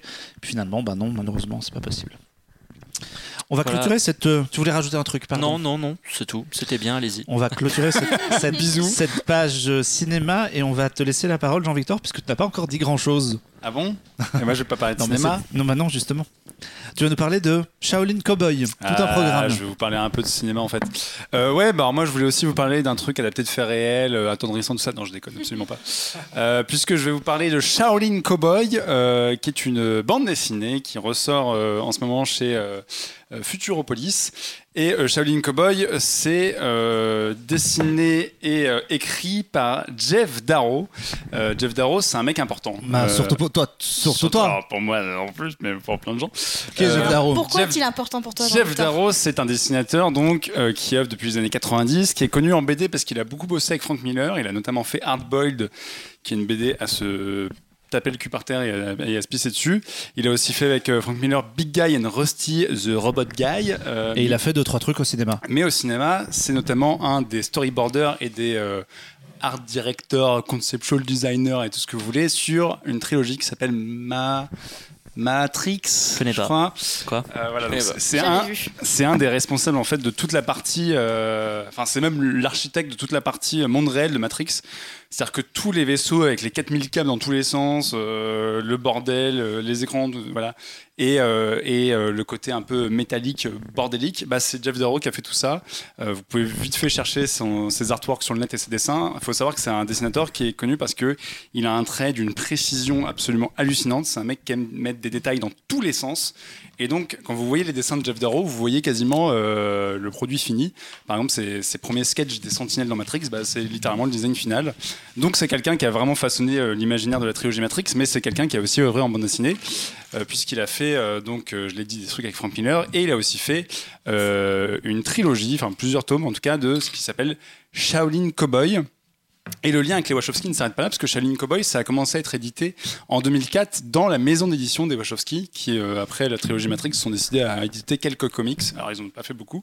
Ils ont fait ceux qui concernaient, l'univers de leur film. Ils ont fait euh, Doc Frankenstein, qui d'ailleurs est en train de ressortir aux États-Unis. Et ils ont fait Shaolin Cowboy. Et il faut savoir que l'édition de la BD a été un véritable bordel, parce qu'en gros, il y a eu 7 numéros entre 2004 et 2007, puis ça s'est arrêté pendant des années jusqu'en 2013. Après, ils ont refait 4 numéros, euh, mais qui ce coup-ci étaient publiés chez un autre éditeur Dark Horse. Et il y a eu encore eu un trou jusqu'en 2017. Bref, aujourd'hui, la série est complète. Et Futuropolis, on a profité pour la rééditer en entier, euh, sachant que ça avait déjà été édité en France, mais jamais en entier. Donc voilà, ils se sont dit, on va faire des gros tomes, des gros volumes, des grosses BD. Jean-Victor, Oui. quelle est l'histoire de Shaolin Cowboy? Et, et j'allais y venir, mais très bonne question. Shaolin Cowboy, euh, bah, le titre annonce quand même quelque peu euh, les choses. Euh, Jeff Darrow, c'est un, collabo- un collabo- collaborateur, je vais arriver, des Wachowski, et c'est pas pour rien, parce que c'est quelqu'un qui a beaucoup d'influence, et il les a toutes mises dans Shaolin Cowboy. Shaolin Cowboy, c'est un espèce de Mad Max complètement flingué du cerveau, avec du kung-fu et un cheval qui parle. Ce serait peut-être la meilleure façon de pitcher. Puisqu'on suit. euh, C'est un- Lucky Luke en fait. c'est un Lucky Luke euh, qui a pris un peu trop de drogue, je pense, puisqu'on suit un, un- véritablement un moine, mais un moine cowboy qui euh, traverse un wasteland, donc un monde complètement dévasté. Euh, D'ailleurs, la première page de la BD vous dit que ça se passe quelque part au milieu de nulle part, un jour avant-hier et une semaine avant demain. Voilà, ça situe un peu le bordel. Moi, j'ai passé trois minutes à essayer de comprendre cette phrase, puis j'ai arrêté. Euh, et donc, vous suivez ce personnage qui traverse un monde complètement éclaté. Et ce qui est assez génial avec Shaolin Cowboy, c'est que c'est du comic book dans euh, ce que ça a de plus barge, dans ce que le médium permet de, de plus décomplexé. Par exemple, au tout début de la BD, donc vous voyez ce personnage qui, suit euh, son cours au milieu de, de va- de vastes paysages désertiques et qui d'un seul coup, d'une page à l'autre, se retrouve face à des centaines de rednecks Et là, le génie de Jeff Darrow se met en place, c'est que les centaines de rednecks, il va vous les dessiner avec des doubles pages qui se suivent les unes avec les autres. Donc, c'est-à-dire que le, le hors-champ d'une double page, ça va être ce qui, ce qui va être situé en fait dans les doubles pages d'après. Et c'est là où on voit que le mec vient du cinéma, c'est qu'en fait, en tournant les pages, vous avez l'impression de voir un mouvement de caméra et de voir un panneau. Et euh, il a un en fait, il a une façon de dessiner et de découper qui est extrêmement cinématographique. On se représente tout de suite le mouvement de caméra, la musique qui aurait eu dans la séquence, etc. Et donc, il va passer 5-6 doubles pages à juste vous montrer des rednecks. Et si vous regardez que vous êtes un peu pointilleux, il n'en dessine pas deux pareils. C'est un taré. Le mec est vraiment ultra pointilleux. Et ce qui est génial, c'est qu'après avoir dessiné euh, 10 pages de redneck, et bah, qu'est-ce qu'il fait, Shaolin Cowboy? Il défonce tout le monde. Et, euh, et donc voilà, vous allez voir un monsieur qui va charcuter tout le monde, etc. Et donc voilà, c'est vraiment l'esprit euh, du cowboy solitaire qui traverse un monde dévasté. C'est pas vraiment un récit euh, sur les fondements de l'humanité et sur de la philosophie très poussée. C'est vraiment du récit d'aventure très pulp avec cette idée de la BD, ça permet de faire absolument tout et n'importe quoi. Donc vous allez avoir à peu près tout et n'importe quoi dans Shaolin Cowboy. Donc je l'ai dit déjà, il a un cheval qui est parlant et qui euh, est assez philosophe. C'est-à-dire que c'est le cheval qui parle et le, le, cowboy ferme souvent sa gueule. Et euh, il y a plein de choses dans cette BD, en tout cas dans le premier tome. Euh, Il y a notamment un moment, un duel avec un crabe nazi qui va arriver, qui va lui expliquer pourquoi il veut se venger, parce que évidemment le crabe parle et il a une longue histoire et il va expliquer pourquoi il a envie de défoncer Shaolin Cowboy. Donc il passe trois pages à dire alors ma vie c'est ça et puis c'est arrivé ça. Et là, tu fais putain, je suis en train de vraiment de suivre l'histoire d'un crabe nazi, c'est formidable. Euh, Il y a un moment où ils se font gober par un espèce de, tête qui sort du sol et c'est un espèce de lézard gigantesque. Alors là, tu pareil la même logique de, de mouvement de caméra. En fait, le dessin part à une certaine échelle et puis la planche d'après, vous reculez, vous reculez, vous reculez et pareil, vous avez l'impression de voir un grand mouvement de caméra et vous terminez sur un espèce de lézard géant qui fait encore une fois une double page parce que pourquoi pas. Et sur ce lé- lézard géant, alors Shaolin Cowboy il est sur la tête donc il est tout petit à la fin. Là, sur le lézard géant, il y a une ville avec des, avec des buildings, etc. Et vous vous rendez compte qu'il y a une ville sur un lézard. Les buildings? Des buildings, des gratte-ciel si tu préfères. Pourquoi pas Ils avaient bien mis des villes sur les baleines dans Doctor Who, donc euh, Et bah c'est, je suis sûr que euh, Jeff Darrow apprécie Doctor Who et que les gens de Doctor Who apprécient Jeff Darrow. Et euh, il y a tout un tas de conneries comme ça, il y a notamment un duel à un moment avec un requin à la tronçonneuse. Donc bref, si vous voulez, euh, c'est vraiment du pulp. Sharknado? C'est mieux que plus Jarnado, euh, s'il te plaît, soyons, soyons tolérants. Euh, Enfin, soyons exigeants plutôt. Mais euh, il y a vraiment cet esprit-là, en fait, de la BD, ça permet de faire absolument tout et n'importe quoi. Et c'est quelqu'un qui a pris toutes ses influences. C'est un mec qui kiffe Jack Kirby autant que Hergé, il le cite notamment, ou que des créateurs japonais. Il est notamment fan de Osamu Tezuka, euh, qui a fait Astro Boy, pour ceux qui ne connaissent pas. Et euh, il s'est dit, bah, Un je peu de Moebius aussi, je trouve. Dans le... oui, c'est notamment un des mecs qui l'adore. Et il s'est dit, je vais prendre tout ce que je kiffe et je vais en faire une BD. Et euh, c'est très marrant à suivre. Euh, c'est surtout parce que déjà, bah, le mec au dessin, c'est une brute épaisse. C'est un régal à chaque page. C'est pas aussi chargé que les Hard Boyle avec Frank Miller, parce que pour le coup, je crois que j'ai jamais vu des pages avec autant de trucs que dans Hard Boyle. Mais Shaolin Cowboy, c'est assez costaud. Et c'est marrant parce que c'est quelqu'un qui fonctionne beaucoup sur les aplats. Il aime bien vraiment faire des, notamment ses, ses silhouettes et tout ce qui est du décor. Il marque vraiment euh, les contours euh, avec un trait très épais. Donc, tu as l'impression qu'en fait, tout est un peu plat. Et en même temps, il arrive à créer des perspectives de ouf et des paysages super grands et des trucs avec des échelles pas possibles.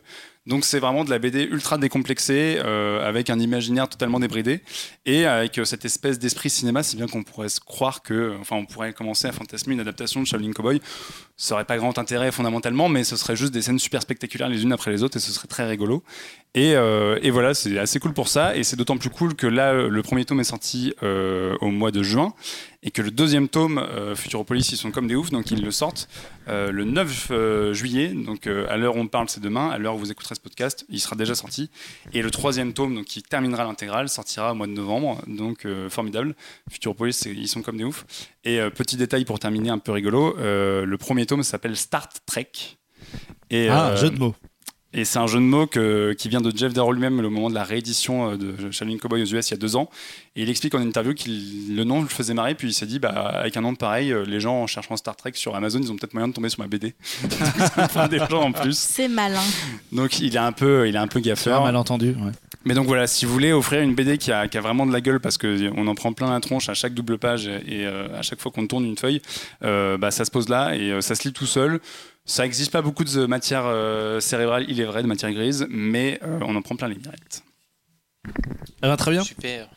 On va continuer à parler de BD avec. On va changer complètement Alors oui, de, on change, mais de alors pays mais par contre on change et de style aussi de pays et d'ambiance et on va parler de On va, parler, on va parler de la sensibilité Et, d'Alexandre. et pour le coup, il faut un petit peu de matière grise quand même pour apprécier euh, cette BD. Non pas que je pense que Shaolin Cowboy, Shaolin Cowboy me fait très envie. Euh, J'avais envie de parler un peu de cet événement euh, un peu BD de la rentrée, parce que vous en avez sûrement entendu parler.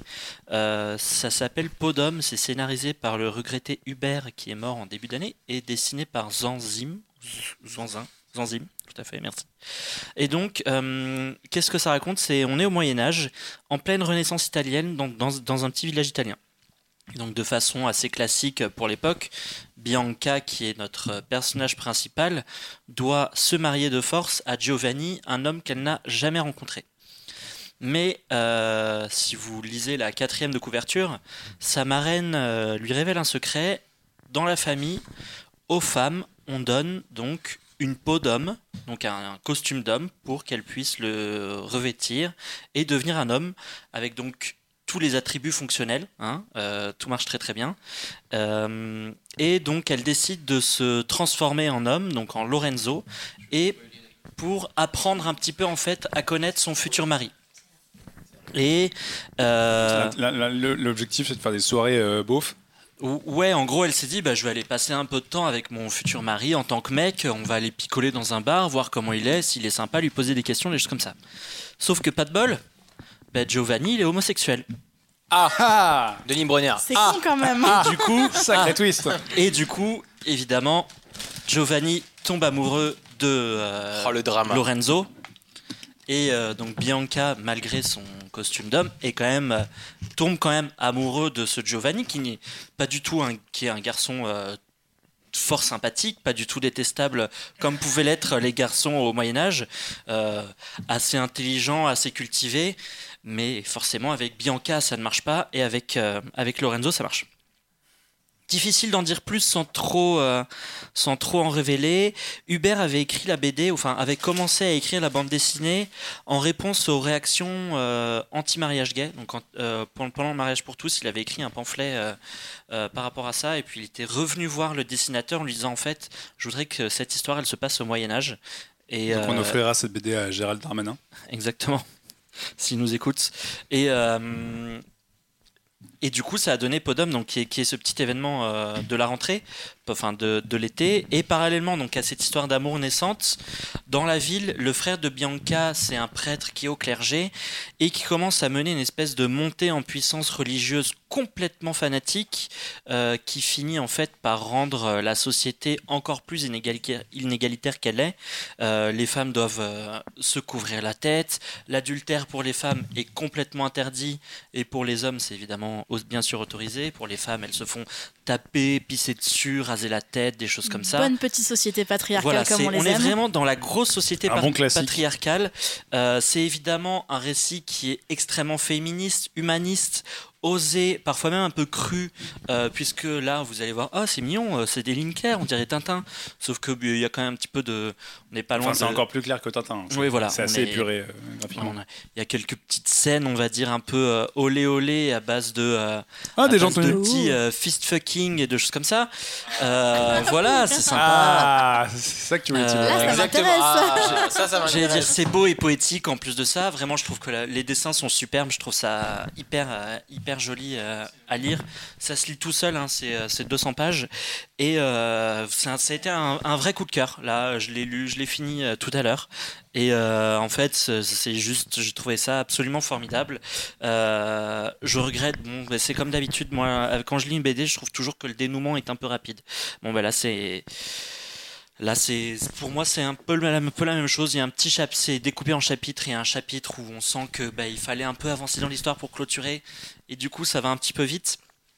Euh, mais au-delà de ça, ça enlève absolument aucune qualité de la chose et, surtout, je trouve que c'est un, c'est un récit qui est euh, extrêmement progressiste et qui effectivement devrait finir dans la librairie de tous nos politiques euh, actuels et, et beaucoup d'autres gens. Ils euh, savent pas lire, enfin. beaucoup Il y a des dessins, ils peuvent peut-être Ah, essayer. beaucoup d'autres gens. enfin, s'il y a des dessins de fist fucking, il risque de se faire une fausse idée de ce que c'est. euh.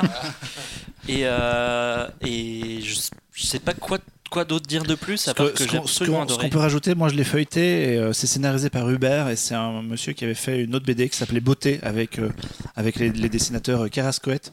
Et Beauté était un petit peu dans le même esprit, puis, enfin dans le même esprit bienve- de bienveillance et au- autour des apparences et ce genre de choses, parce que c'était l'histoire d'une euh, d'une espèce de cendrillon qui était très laide et euh, qui était maltraitée à cause de sa laideur.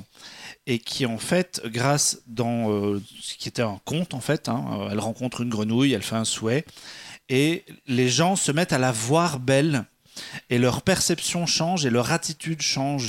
Et ah il ouais, avait comme le film avec Jack Black. L'amour extra large. Oh là là, ce que c'est j'avais en tête. pas du tout, je sais pas de quoi vous parlez, extra large en Avec. Je sais Gwyneth Paltrow, je crois. pas de quoi Ouais, vous parlez. Exactement. Bref. Mais, voilà, c'est c'est le, c'est le même scénariste que, que Podom et du coup, ça ça m'étonne pas de retrouver euh, euh, le, le- une espèce de bienveillance Et- dans, dans les thèmes et, euh, Et- dans et- la manière c'est- de, c'est de traiter toujours, les c'est personnages. toujours hyper intelligent et hyper subtil parce que bon, à un moment dans la BD, euh, donc ce prêtre euh, qui euh, punissait les femmes euh, pour euh, adultère, à un moment dit bon bah, il, il se vénère, il dit euh, bon bah maintenant euh, on va être égalitaire, on va punir tout le monde, on va punir les hommes. Et juste la case d'après, au loin, tu vois une petite bulle qui écrit oh il est quand même allé un petit peu loin en punissant les hommes, euh, alors peut-être qu'on va se révolter. Et du coup il y a une révolte qui part de là et tout. Euh, je trouve ça La assez fragilité je masculine. trouve, je trouve ça assez intéressant euh, de dépeindre une société patriarcale, évidemment du Moyen Âge, mais qui est encore, euh, encore évidemment euh, extrêmement actuelle. Et ça tape un peu aussi dans la fourmilière de la religion. Et ça fait toujours plaisir. Euh, et non, c'est gros coup de cœur pour moi.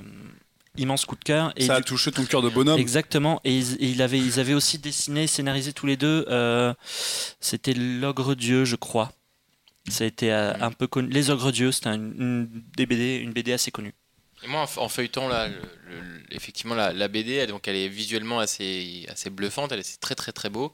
Et en plus, c'est donc dans, le- dans le- dans le Moyen Âge, moi ça m'a fait penser à, à- là j'ai retrouvé sur euh, sur internet, c'est euh, une BD qui m'avait également flashé qui s'appelle L'âge d'or de Cyril Pedrosa et Oui. Roxane Moret, Mm, mm. qui était aussi aussi une histoire de euh, médiévale, Ouais. de émancipation, de, de enfin, aussi aussi belle visuellement et, et donc euh, j'ai trouvé moi un, un petit renvoi euh, visuel et thématique. euh, donc moi qui ai adoré l'âge d'or, je vais me jeter sur cette BD là. Bah, allez-y. Et puis, euh, si vous êtes un tant soit peu intéressé par les problèmes de la société actuelle, euh, ça défonce.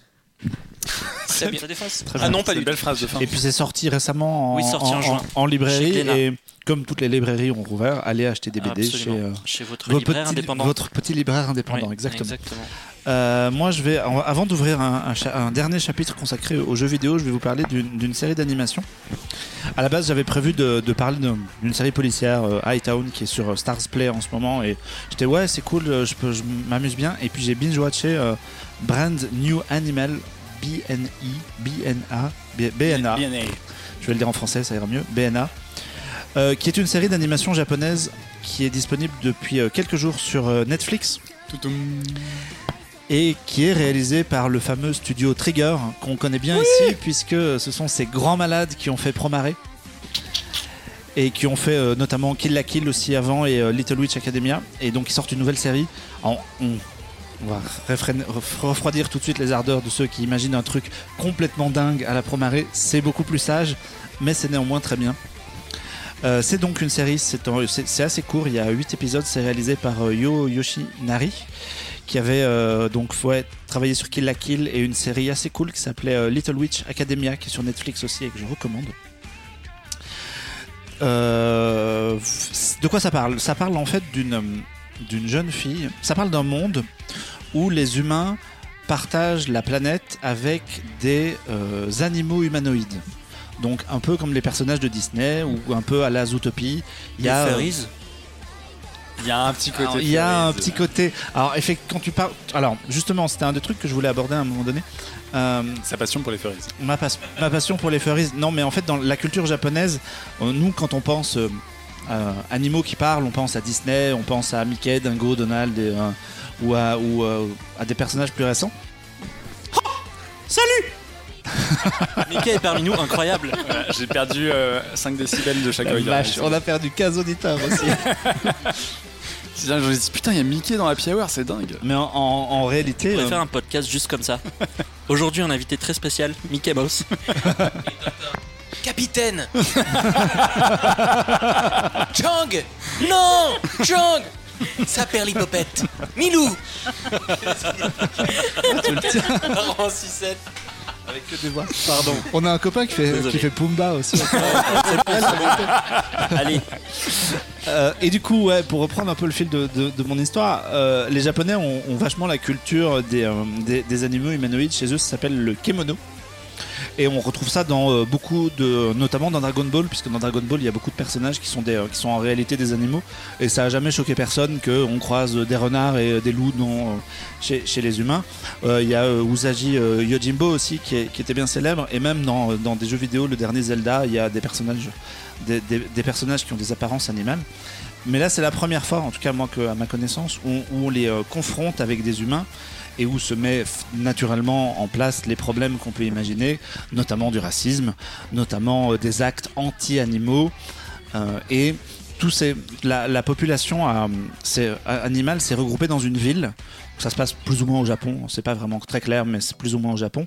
Ils, ont eu droit à une ville où, se retrouver et se dirige là-dedans, là-bas, une jeune fille qui est un tanuki, une espèce de raton laveur.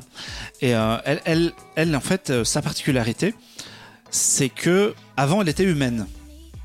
En fait, pour expliquer, ils expliquent très bien dans le film qu'à un moment donné, dans la série, que euh, à un moment donné, le- le- la génétique a évolué dans deux branches différentes, qu'il y a eu des animaux humanoïdes et des humains.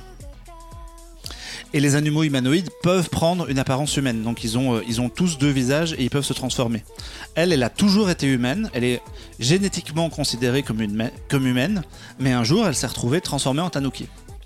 Et du coup, elle, elle, elle s'est tournée vers cette communauté animale pour essayer de, euh, bah, d'apprendre un peu qui elle est et de trouver sa place et de comprendre un peu ce qui lui arrive. Et elle va mettre le doigt sur un truc euh, qui est pas du tout euh, clean, puisqu'en fait, elle va découvrir que les humains trafiquent avec, euh, avec les animaux, qu'il y a des terroristes qui sont complètement contre euh, l'im- l'implantation d'une ville euh, autour de ça. Et, et, et- la série va avancer comme ça. J'ai pas tout vu encore, j'ai regardé, j'ai regardé deux tiers. Va avancer dans quelle est sa place à elle dans la société avec une tonalité à la trigger. Donc si, les gens qui nous écoutent ont déjà vu un peu euh, bah, Promaré justement ou même Kill la Kill avant, c'est un gros mélange de... Il y a des scènes d'action très très violentes avec de l'animation complètement dingue. Et à côté de ça, il y a des moments de pause, il y a des moments très drôles, il y a des moments très euh, à la japonaise un peu, euh, un peu barrés. Et je me suis complètement laissé emporter par ce truc. Et je te voyais regarder euh, le gars sur ton téléphone, Thibaut, le, le, ga- le garçon et la bête. Sur mon téléphone portatif. Ouais, et euh, il y a- c'est vrai qu'il y, a- il y a un peu de, il y a un peu de faisait ça, penser dans, à ça, ouais. dans le, dans, le, dans le garçon et la bête. Sauf que dans, dans le garçon et la bête, c'est hum, les- c'est un autre univers. Enfin, c'est un. là- alors que là, c'est vraiment, euh, c'est c'est vraiment la confrontation de deux races entre guillemets, les humains d'un côté et les et, et les animaux de l'autre. Et du coup, il y a, il y a tout ce sujet. Et moi, je me suis vraiment laissé euh, laissé emporter par le truc. il y a un petit côté, euh, alors je sais vraiment tiré par les cheveux, mais District 9 Oula. Euh... Un petit peu, ouais.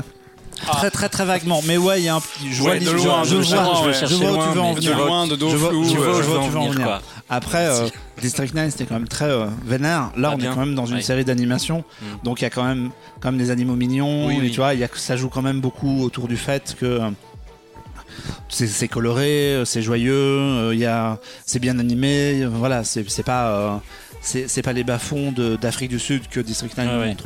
Oui, puis c'est un produit à la trigger, donc t'as des musiques euh, de C'est très- K-rock, K-pop, Ouais, voilà, très c'est très, euh, très entraînant. euh, C'est que des couleurs pastel qui, pastel Ouais. qui tapent à l'œil. euh, c'est quand même beaucoup plus tendre à- à- à- dans la façon d'aborder le sujet et tout. Quoi. Qu'est-ce qu'en pense euh, Mickey? Bah écoutez, euh, moi j'adore. Putain. Alors moi j'ai le casse là actuellement, je suis en train de On souffrir. va, on va jamais réussir à finir ce perdu podcast. deux Mais, mais non, mais alors ce qui est marrant, c'est que la comparaison avec les utopies, je trouve qu'elle est, euh, elle, elle- elle se fait à plusieurs niveaux, parce que notamment scénaristiquement, bon, si les gens ont vu Promare, ils savent que Trigger, c'est des gens qui sont toujours un peu contre les gouvernements et qui ont toujours tendance à avoir la, la théorie du complot facile.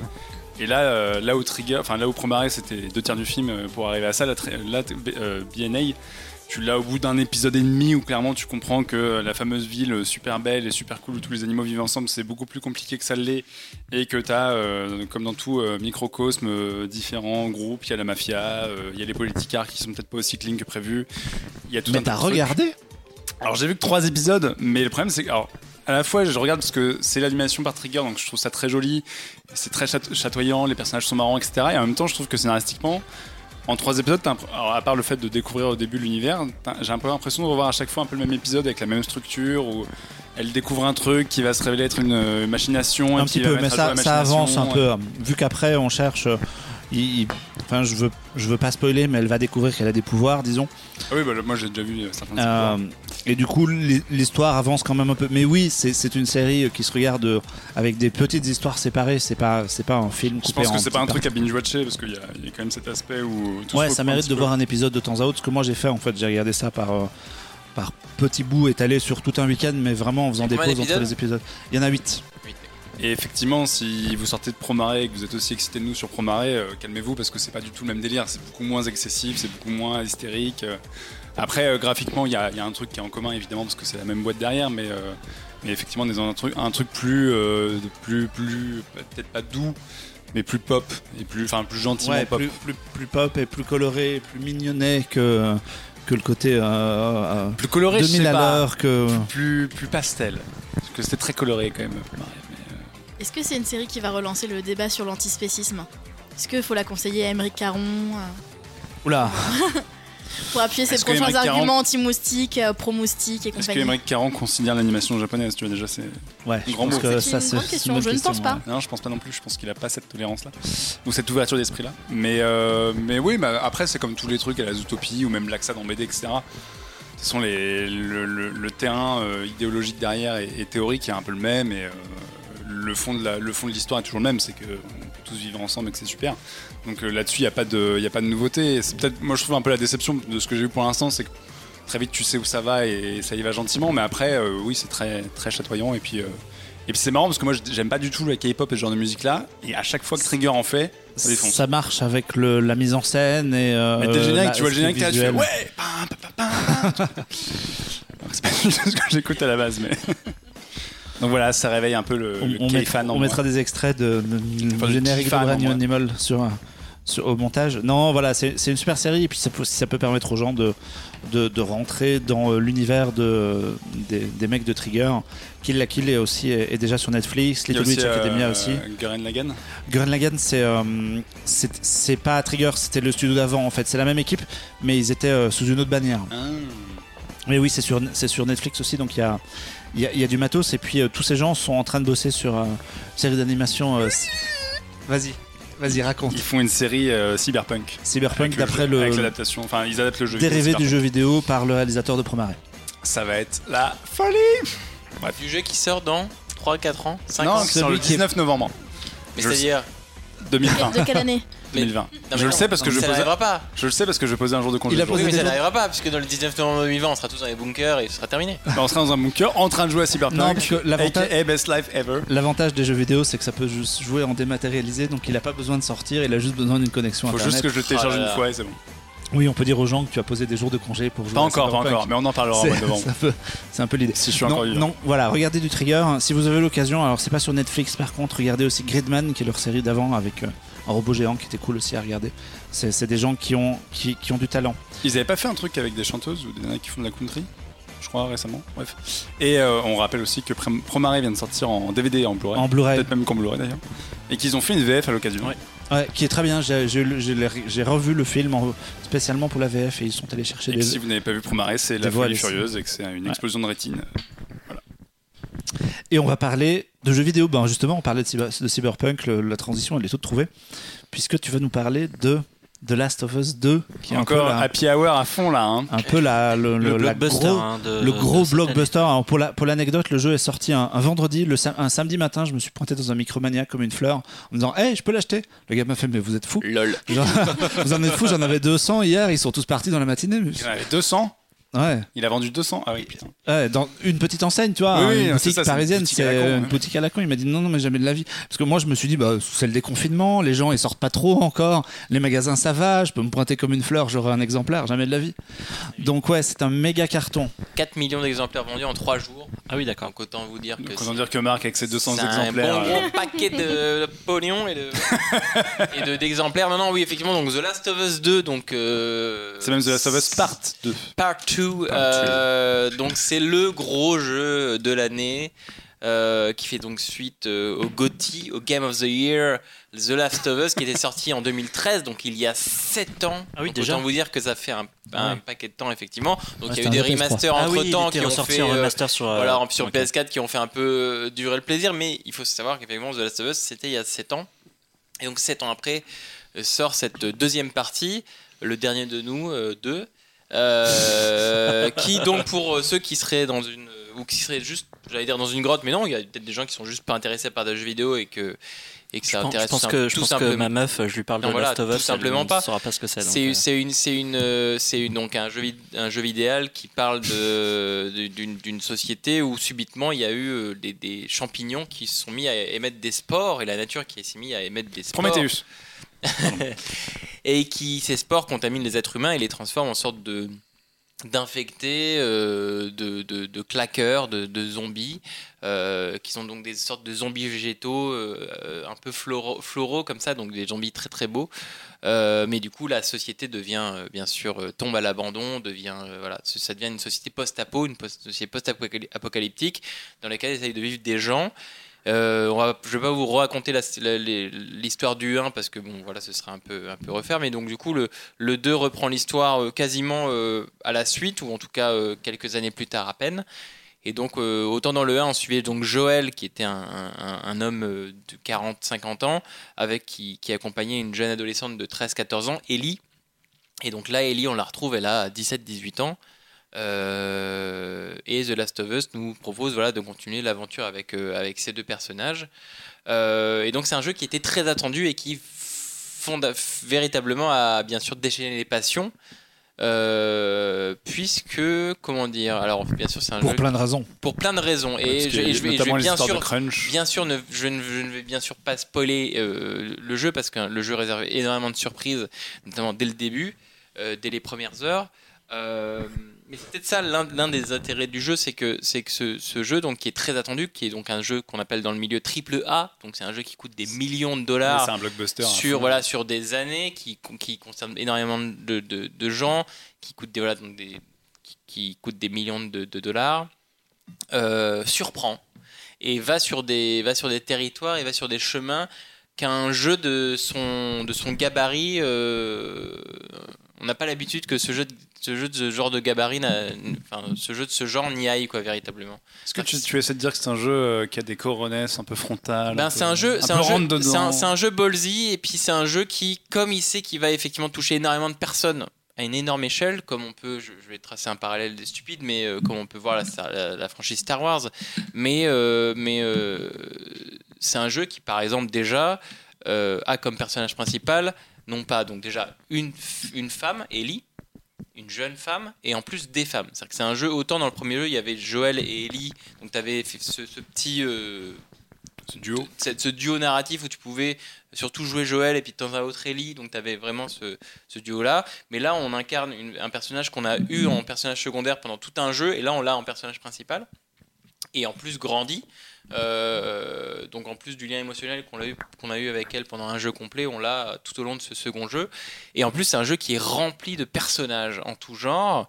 Euh, donc on a parlé, enfin toi, avais, Letty, t'avais parlé de, d'inclusivité, mais c'est un jeu euh, The Last of Us Part 2 qui, en plus d'avoir donc plusieurs personnages féminins qui, qui, tirent l'histoire vers l'avant, qui sont des personnages principaux, les personnages masculins sont quasiment en marge, euh, peut compter parmi ses rangs de nombreux personnages euh, euh, ben, issus de minorités. Euh, et en plus, euh, ça c'est pas un spoiler parce vous le savez vraiment dans le, dans le, premier jeu, mais Ellie est lesbienne. Et avoir comme personnage principal une femme lesbienne, effectivement, euh, pour certaines franges de la, pop- de la Les petits population, white male un peu Voilà. fragiles, ça a dû les population faire, gamers, ça a dû les faire ça pleurer dérange un peu. petit Ouais. peu. Il y a quelques joueurs de Call of Duty qui grincent Voilà. dedans, ouais. Mais qu'est-ce que c'est bien Mais qu'est-ce que c'est rafraîchissant Non mais non mais qu'est-ce que c'est qu'est-ce que c'est rafraîchissant? Alors enfin moi j'ai aucun souci à jouer avec effectivement des, des mâles blancs euh, euh, depuis depuis 30 piges que je joue aux jeux vidéo. Mais franchement avoir un jeu vidéo où euh, tu joues euh, quelqu'un qui est à l'opposé de moi, c'est-à-dire une, fille de 18 ans euh, lesbienne, alors que moi je suis un mec de 30 ans d'hétéro, blanc. Enfin ça, ça, ça, ça, ça tire le jeu vidéo et ça tire la, dra- la, la dramaturgie, la narration vers d'autres choses qu'on voit trop peu rarement dans les médias en général et que là un jeu un jeu triple A donc un jeu de cette ambition là le fasse je trouve ça ballsy Le, le reproche qu'on fait beaucoup aux personnages, de, euh, aux personnages féminins dans les jeux vidéo, c'est généralement qu'ils sont hyper sexualisés.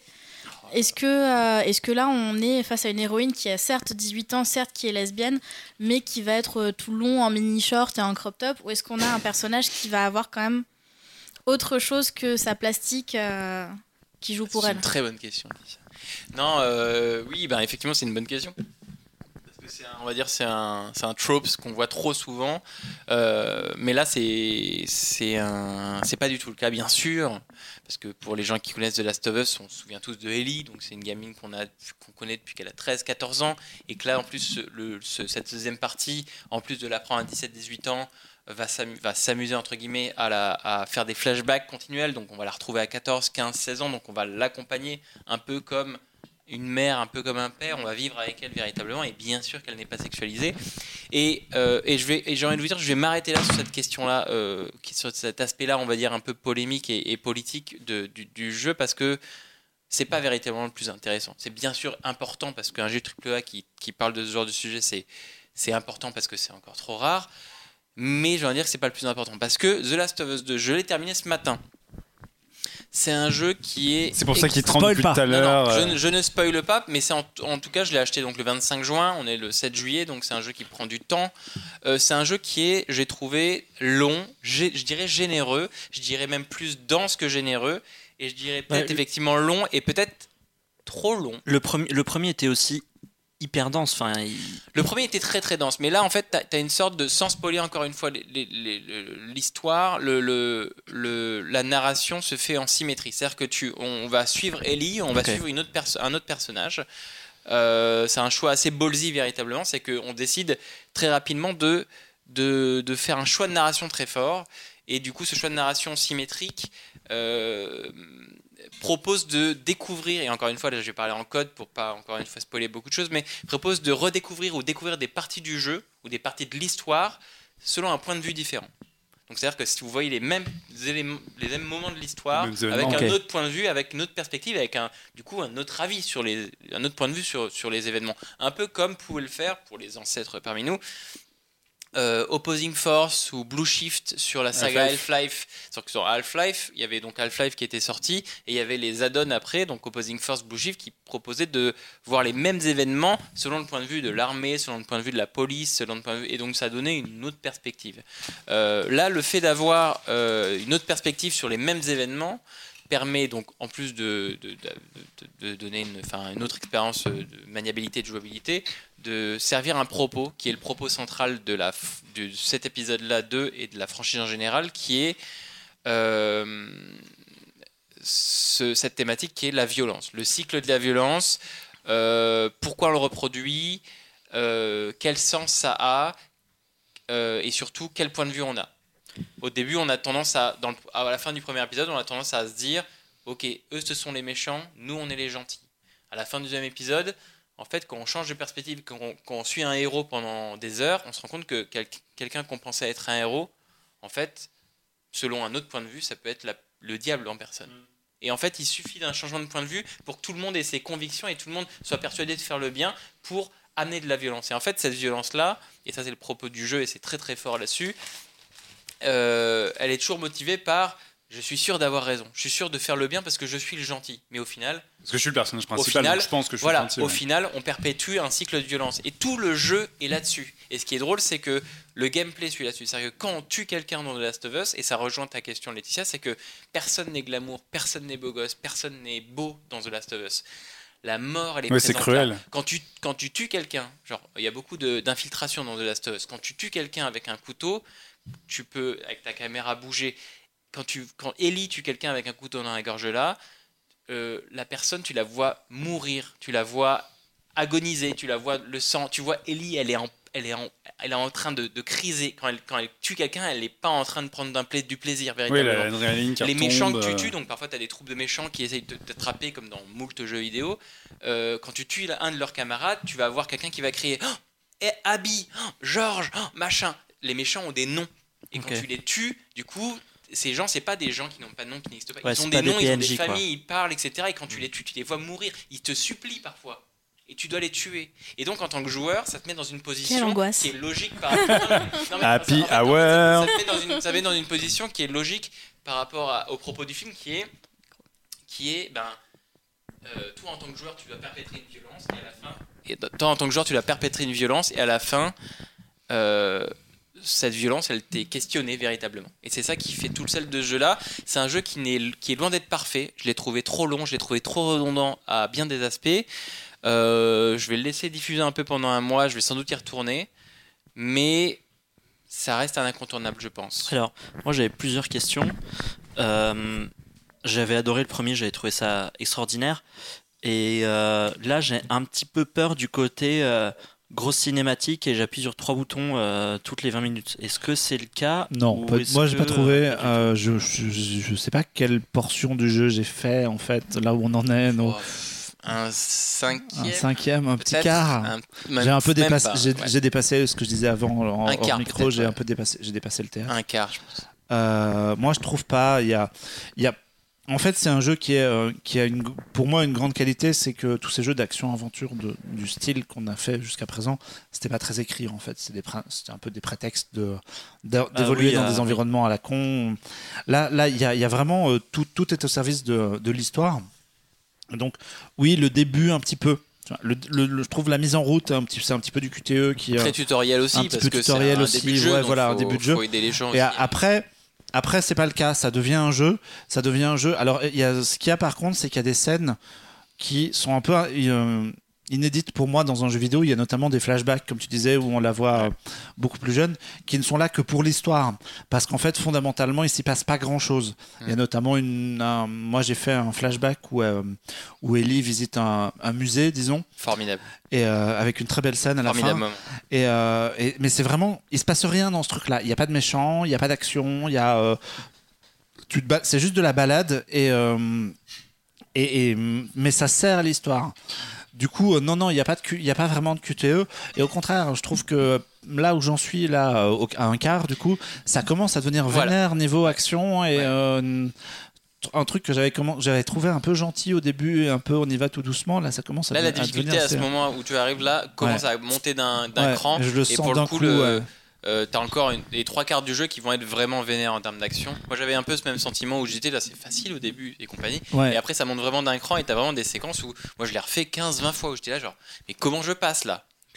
Et ma deuxième question étant, bah, ça raconte quoi? Alors, autant pour moi, euh, bah, ça suit l'histoire du, du 1 véritablement. Ouais, c'est ça- un peu compliqué de dire ce que ça, ce que ça raconte sans spoiler un, é- Voilà, un- un un événement majeur majeur. du, dé- du début du jeu. Ok. Mais en gros, c'est euh, Survivre dans un, dans un monde post-apo, quoi. pas vraiment. En fait, dans ce monde post-apo où il y a des créatures qui sont euh, plutôt mises en avant comme les méchants au début, euh, en fait, il y a un drame qui survient entre humains et qui va conduire Ellie dans une quête. Voilà. C'est-à-dire que tu as Et donc- infectés, et puis tu as, Ouais. des, t'as des, t'as des- Oui, effectivement, comme tu l'as dit, tu as des. T'as des sociétés humaines qui se sont faites et puis tu as, des- t'as des gangs entre guillemets des, Voilà. qui se font la guerre aussi entre eux, des genres de sections quoi, des, des, des gangs qui, sont, qui vivent entre eux. Et donc, elle était tranquille dans un petit village fortifié avec tout ce qu'il lui fallait, où elle faisait Ouais, des petites rondes gang, pour aller, euh, pour aller tabasser du zombie de, de droite à gauche. Et il y a un drame, et du coup, elle est obligée de quitter cet endroit et d'aller affronter euh, Seattle au début. Je sais pas si on croise d'autres villes par la suite. Seattle principalement. Euh, Voilà. Ok. Donc, il y a autre chose. Ouais, c'est assez généreux, c'est assez vénère. Et euh, comme tu l'as dit, il y a, un- il y a un- il y a un. il y a- Alors, moi, je l'ai trouvé très.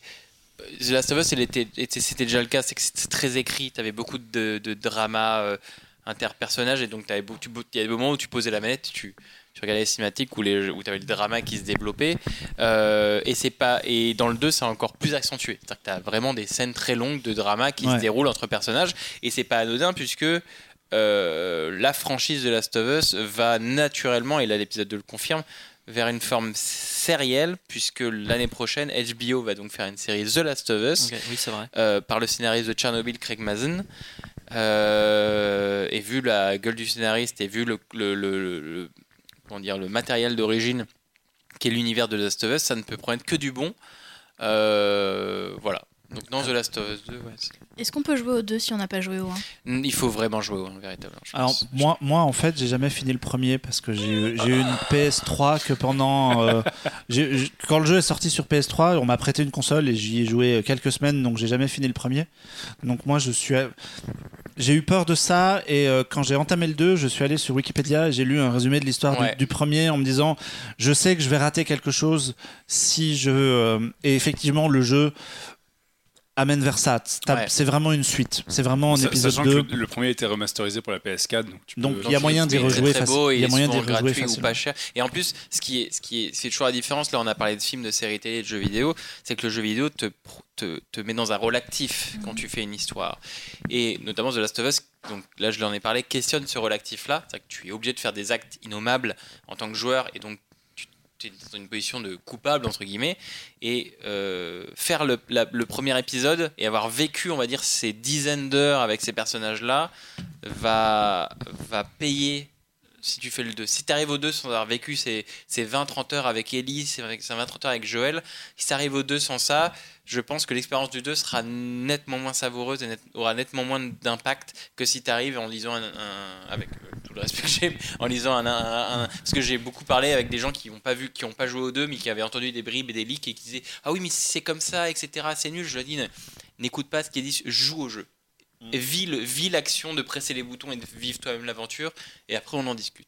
Sachant qu'après, ça reste un jeu linéaire. T'as pas la prise en compte d'une sauvegarde du premier où t'aurais pu faire 14 trucs différents. quoi, non, c'est un, c'est un- ce qu'on appelle un jeu couloir, Ouais. mais euh, mais de- mais mais mais il y a eu C'est des comme très euh, Mass c'est comme, Effect comme Half-Life, Witcher, véri- ou, comme euh, Half-Life, véritablement, c'est un jeu couloir très très bon. C'est un, c'est un chef-d'œuvre. Mais Le jeu couloir marrant. n'est pas péjoratif, véritablement. c'est marrant parce que sur internet, il y a beaucoup de gens. euh, je vois pas mal de retours de la, la communauté des gamers et qui n'est pas forcément la meilleure communauté au monde. Et t'as pas mal de gens qui sont un peu en rage contre le jeu parce que justement le jeu les pousse dans des territoires euh, très troubles moralement, etc. Et où tu sens qu'en fait le, le jeu est pas gentil avec eux et pas doux. Et Bah, les, le gens, et le les gens en fait ouais. rejettent le jeu parce qu'ils se sentent Ouais. même devant. Bah, c'est le principe, en. Et puis les, c'est marrant, c'est que les joueurs rejettent ça alors que c'est une Ouais. super expérience. Et puis, et, puis les- et puis on est tellement habitué depuis 10 ans à avoir des jeux open world qui donnent une liberté folle aux, aux, aux joueurs pardon, que quand il y a un jeu qui en fait revient à ce qu'est un jeu vidéo depuis enfin, les 20 premières années de jeu vidéo, Mario c'est un jeu couloir, hein. Tu tu tu- le, jeu est le même pour tout le monde. Tous les jeux n'ont pas à être open world, tous les jeux n'ont pas à être euh, à multiples choix, tous les c'est une histoire, c'est un jeu couloir entre guillemets, mais il faut aller au bout et comme tu le dis effectivement ça met ça, ça questionne le c'est comme euh, voilà euh, enfin c'est comme ouais les œuvres qui nous bouleversent parce qu'on passe au travers quoi c'est ça c'est es la même chose c'est c'est un jeu qui est c'est un jeu qui a plein de défauts je trouve et euh, mais tu vois le fait que j'en parle et le fait que j'ai envie d'y retourner et quand on Ah, t'as envie de le refaire je pense que j'ai envie d'y retourner dans, dans un. Je vais laisser le diffuser un peu, mais je pense que dans 2-3 semaines, je le relance. Parce que je pense que la deuxième vision, c'est comme une série ou c'est comme un bouquin. Je pense que la deuxième vision te donne une, va te donner une autre perspective. En plus d'aller choper tous les petits collectibles que tu as partout dans le jeu. Mais c'est intriguant parce que pour le coup, moi j'ai un pote qui est un énorme gamer et qui a torché le jeu en 18 heures. C'est-à-dire que le jeu est sorti, il a, il a lancé le jeu et il l'a fini. Il a pas dormi. Il a éclaté le jeu en un week-end et euh, il me disait, je sais pas si j'ai aimé. Il me dit c'est une expérience folle, c'est euh, un aboutissement pour le studio, pour la console, parce que Ouais. ça signe véritablement la fin de la génération PlayStation 4 et euh, le jeu est super beau graphiquement et voilà. et Il est magnifique. Hein, il m'a dit le sound design c'est cinglé, j'ai jamais vu entendu un jeu comme ça sur cette console. Très Enfin, beau. il me dit en même temps je sais pas si j'ai aimé parce que ce par quoi le jeu te fait passer, c'est putain, euh, c'est pas facile quoi. C'est violent. Mais non, non, Donc un jeu à ne pas ouais. mettre entre toutes les mains. Non, et puis c'est ouais, c'est une- c'est comme moi j'avais j'étais en train d'essayer de, de tweeter quelque chose et j'étais en train de me dire ouais, en fait l'expression qui vient c'est euh, il y a plein de défauts mais euh, what a ride quoi. C'est quelle, quelle aventure de toute façon euh, qui arrive. What's ride On va continuer Ça c'est la meilleure façon de terminer un truc genre What's ride. Et puis Ça, ça me fait une belle transition puisqu'on va continuer à parler de Ride, de Cowboys. De jeu idéal. de jeu idéal. Oh là là, on- Ouais mais alors moi pour le coup la transition si tu veux elle est compliquée parce que moi je parle d'un jeu où on tue à tort et à travers et on s'en fout complètement. Ah oui. Donc, Tu euh, vas parler de Desperado 3. Ouais et d'ailleurs j'avais pas remarqué je parle de Shaolin Cowboy et Desperados putain j'avais même Tu pas vois, il y a une gaffe. petite thématique. euh, ouais, j'ai envie, de mettre un- Westerner. j'ai envie de mettre un Stetson et de traverser euh, les, les, les grandes étendues euh, sablées. et de pas prendre de douche. Et de, oui, de puer la mort et de tuer des gens avec des revolvers. Euh, Desperados 3, ouais, je voulais en parler parce que c'est sorti au mois de juin sur PC, Xbox One et PS4. Et euh, c'est une suite comme son nom l'indique, mais pas vraiment parce qu'en réalité c'est un préquel, mais on s'en fout. Euh, Est-ce qu'il y a des gens autour de cette table à qui ça parle Desperados ou Commando? Oui Alors moi ça me parle, mais le film, donc est-ce que ça a quelque Rien à chose voir. à voir? Alors, rien à voir avec Robert. Rodriguez. Moi j'avais joué au premier Desperado, mais c'était il y a longtemps. hein. C'était en 2001. Ouais, donc c'était il y a longtemps. Parce que moi, formidable ça. j'avais aussi joué au premier Desperado en 2001. Il y avait une suite en 2006 et un espèce de spin-off en 2007 que je n'avais pas touché. Avec les cônes de regard là. Exactement. Oh là là. Et ben j'ai envie de te dire. T'es bien, tu cites très bien parce que les cônes de regard sont de retour, mon petit gars. Euh, donc Desperados 3, c'est sorti là récemment. C'est effectivement la suite de cette licence démarrée en 2001. Et c'est toujours le même principe. C'est un jeu de stratégie euh, slash tactique en temps réel, en vue isométrique, donc en gros en biais. Sauf qu'aujourd'hui, on est en 2020, donc euh, grâce à la technologie, la caméra peut tourner à 360 degrés, c'est la folie. Et le principe est toujours le même. C'est vous êtes une bande de cowboys dirigée par John Cooper. Alors là, le jeu est un préquel, donc c'est le début de la bande de cowboys. C'est comment est-ce que les différents membres se sont rencontrés, etc. Sauf que bon, a priori, pour un jeu euh, qui s'est passé en 2001, à moins d'avoir une excellente mémoire, le scénario c'est pas hyper grave non plus. Et euh, bah, ce qui est intéressant, c'est que le jeu est une véritable Madeleine de Proust, dans le sens où, effectivement, comme l'a dit Thibaut, il y a les cônes de regard. Euh, ça a la même gueule au premier abord, sauf qu'on se rend pas compte qu'avec le temps, c'est beaucoup plus beau, mais tu as quand même ce truc de genre, ah ouais, je, retrouve un peu mes marques, c'est toujours un peu le même principe. Mais avec toutes les avancées qui ont permis euh, 20 ans de jeux vidéo. Euh, donc, c'est un retour aux sources, mais qui permet de revigorer le genre. faut savoir que c'est fait par un studio allemand qui s'appelle Mimimi et qui avait fait un, des jeux qui avait permis un peu au genre de ressusciter il y a 4 ans qui s'appelait Shadow Tactics où là c'était avec euh, des samouraïs et euh, Shadow Tactics ça a cartonné. Tout le monde a dit putain mais on adore ce genre de jeu il n'y en a plus il faut que ça continue et euh, en fait euh, je sais plus quel est le studio qui édite tout ça mais ils ont été approchés de ce studio en disant vous vous souvenez de Desperados les gars? Et ils ont fait ouais vous voulez refaire un Desperados? Ils ont fait ouais Ou de Commandos, non S'il y avait Commandos. Il y avait aussi Commandos ouais, qui, était devenu- qui a pour le coup plus mal tourné parce que c'était devenu des FPS après, c'était un peu de la merde. Mais c'est toujours le même principe. C'est qu'en gros, vous êtes dans des cartes immenses où il y a euh, un objectif à remplir et évidemment la carte est infestée d'ennemis. Et avec votre escouade qui peut être composée de plus de un ou plusieurs membres, vous allez devoir euh, frayer votre chemin jusqu'à l'objectif, sachant que ça c'est la base du jeu. Et donc pour y arriver, tout est possible. Vous êtes dans des cartes ouvertes, les compétences de vos personnages ne sont pas les mêmes suivant le personnage. Il y en a un qui a des flingues euh, qui peut tirer euh, double coup d'un seul coup. Euh, Il y a une nana qui va être plus dans l'infiltration. Il y a un mec qui va mettre des pièges à loups, il y a, etc. Il y a un, médecin qui va intoxiquer les gens. Bref. Et il va falloir mettre à profit toutes ces compétences-là pour réussir à faire votre objectif. Et ce qui est assez génial, c'est que c'est des jeux qui sont tactiques, on l'a dit, mais donc la stratégie est vraiment primordiale et c'est très cérébral parce que vous allez arriver par exemple sur une place où où vous êtes deux pour niquer six mecs. Et sauf que quand vous regardez les fameux cônes de regard, donc en fait vous pouvez checker la ligne de vue de chaque personnage et ce qu'il voit, euh, vous allez voir qu'en fait ils se checkent les uns les autres et que si vous en niquez un, tout le monde va se- s'exciter en disant putain le mec a disparu. Ouais. Et là comment vous faites? Et bah c'est parti, donc ça va être euh, de la- vous allez essayer, vous allez tester des tactiques, vous allez voir un peu avec l'environnement parce que évidemment l'environnement est un peu interactif, donc par exemple je Tu peux prends- les attirer dans un coin. tu peux les attirer dans un coin, il peut y avoir une, une maison qui est pas finie d'être construite, donc si tu passes derrière, tu peux pousser la façade comme dans un chapeline, tu peux, enfin, il y a plein de choses à faire, il y a des rochers qui tombent, il y a des, la dynamite qui explose, il y a euh, des gens qui sont attirés par le bruit des pièces, il y a tout un tas de trucs. Et euh, ce qui est assez génial, c'est que les mecs ont, ont- ont vraiment pris ce, ce principe-là et se sont dit l'intérêt, c'est que chaque joueur va faire le jeu à sa façon et que chaque situation peut être abordée de façon totalement différente. Moi, par exemple, j'y vais très clairement en tuant les gens, mais tu peux faire le jeu de façon non létale, tu peux finir le jeu sans tirer un seul coup de feu. Personnellement, je ne sais pas comment c'est possible, très sincèrement, parce que c'est y a des situations. euh, mon- ma façon de penser les choses m'ont ramené à une situation létale. Mais apparemment, pour les hardcore gamers et les gens qui aiment vraiment se triturer le nombril pendant 3 heures devant, c'est possible. Euh, et donc, le, le- jeu est assez fascinant parce que tu as ce truc de euh, comment est-ce que tu abordes chaque situation? Il y a des moments où tu te dis, je vais jamais y arriver. Puis tu te rends compte qu'en fait, si tu prends un énorme détour dans la carte et que tu fais un petit chemin à la con en milieu, ça t'ouvre une petite fenêtre qui te permet de faire un coup synchronisé, etc. Sachant qu'il y a, euh, en appuyant sur une touche, tu peux figer le jeu. D'un seul coup, tu peux programmer différentes actions en disant toi tu vas faire ça, toi tu vas faire ça. Et après, tu peux, tu peux reprendre le jeu en temps normal. Et c'est- au moment où tu appuies sur euh, entrée, ça active ce que tu as préparé. Et des fois, ça se joue au millième de seconde près. C'est C'est-à-dire qu'il y a un mec. tour ou pas?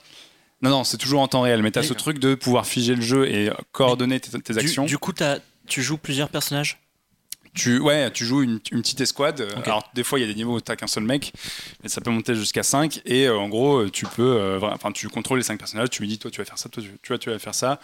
Tu peux les diriger ensemble, mais bon, euh, pour profiter des spécificités de chacun, il faut vraiment les sélectionner chacun, enfin, un à un. Et ce qui est génial, c'est que bah, chaque personnage te permet d'aborder une situation différemment, mais ils ont aussi des compétences qui se complètent. Et tu as vraiment des, passages où tu passes 40 minutes à essayer de trouver une solution, et d'un seul coup, tu essaies un truc et tu te rends compte qu'à une seconde près, ça n'a pas marché. Mais alors, c'est un jeu où tu passes ton temps à sauvegarder. Tu as une touche de sauvegarde rapide, tu la bombardes et tu charges très souvent, le F5, F9, les touches que je bombarde en ce moment sur mon ordinateur. Et, euh, et tu te dis, bah, attends, je vais réessayer ça. Puis des fois, tu te dis, ah, ça, c'est de la merde je vais tenter cette tactique-là un peu à la con et t'es sur le cul parce que ça marche. Mais ce que t'avais pas capté, c'est que derrière il y a un mec qui a un point de vue que tu pensais pas et ça fout le bordel et bon bref t'es obligé de tout recommencer. Donc c'est un jeu où vraiment tu vas passer ton temps à te prendre le chou en arrivant sur une situation en disant alors attends il y a un mec là, il faut que je passe là machin, lui il peut faire ça mais il peut pas aller là bidule.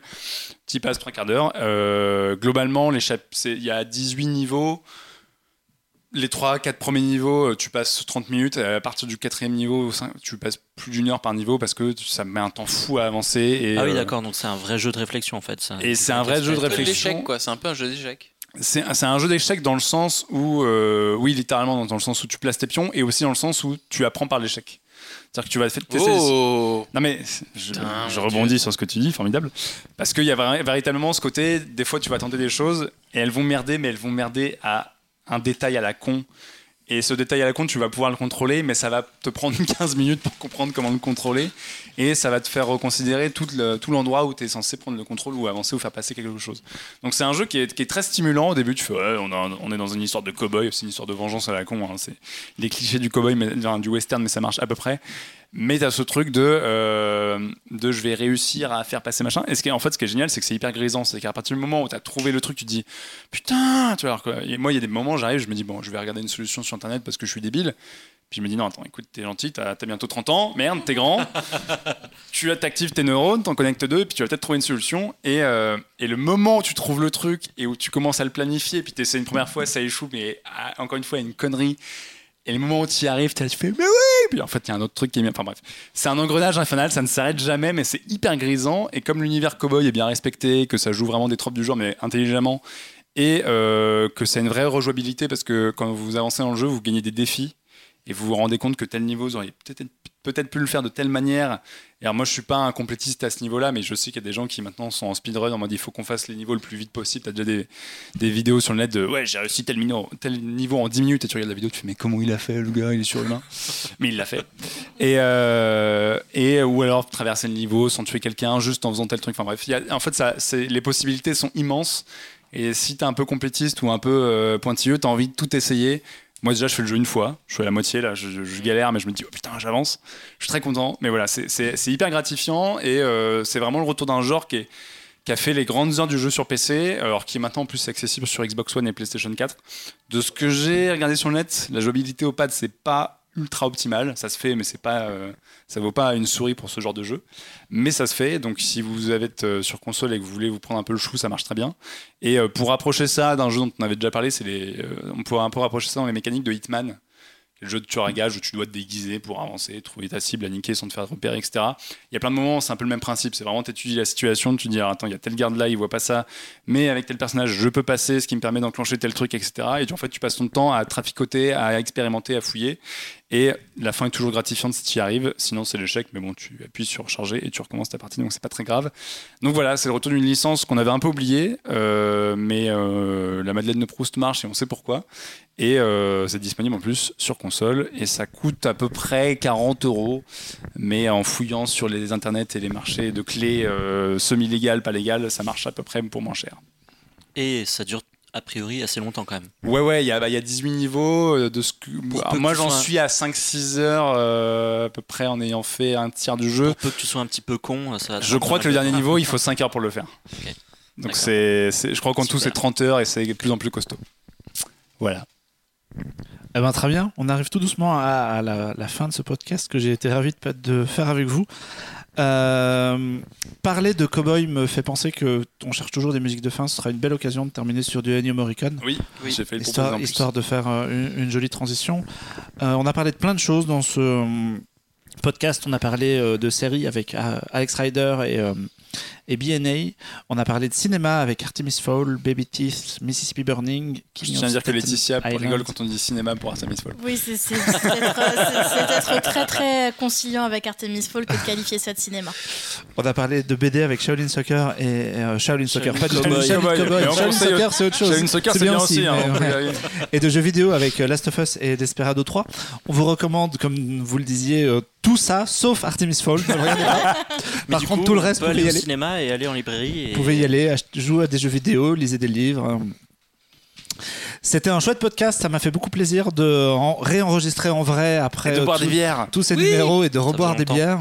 Il en reste quelques-unes, on va euh, vous laisser. Nous, on va aller finir les bières qui restent et les quelques chips qui restent. Et puis, on se retrouve quelque part au courant de l'été. On ne sait pas encore trop comment, comment, comment le numéro prochain va se caler.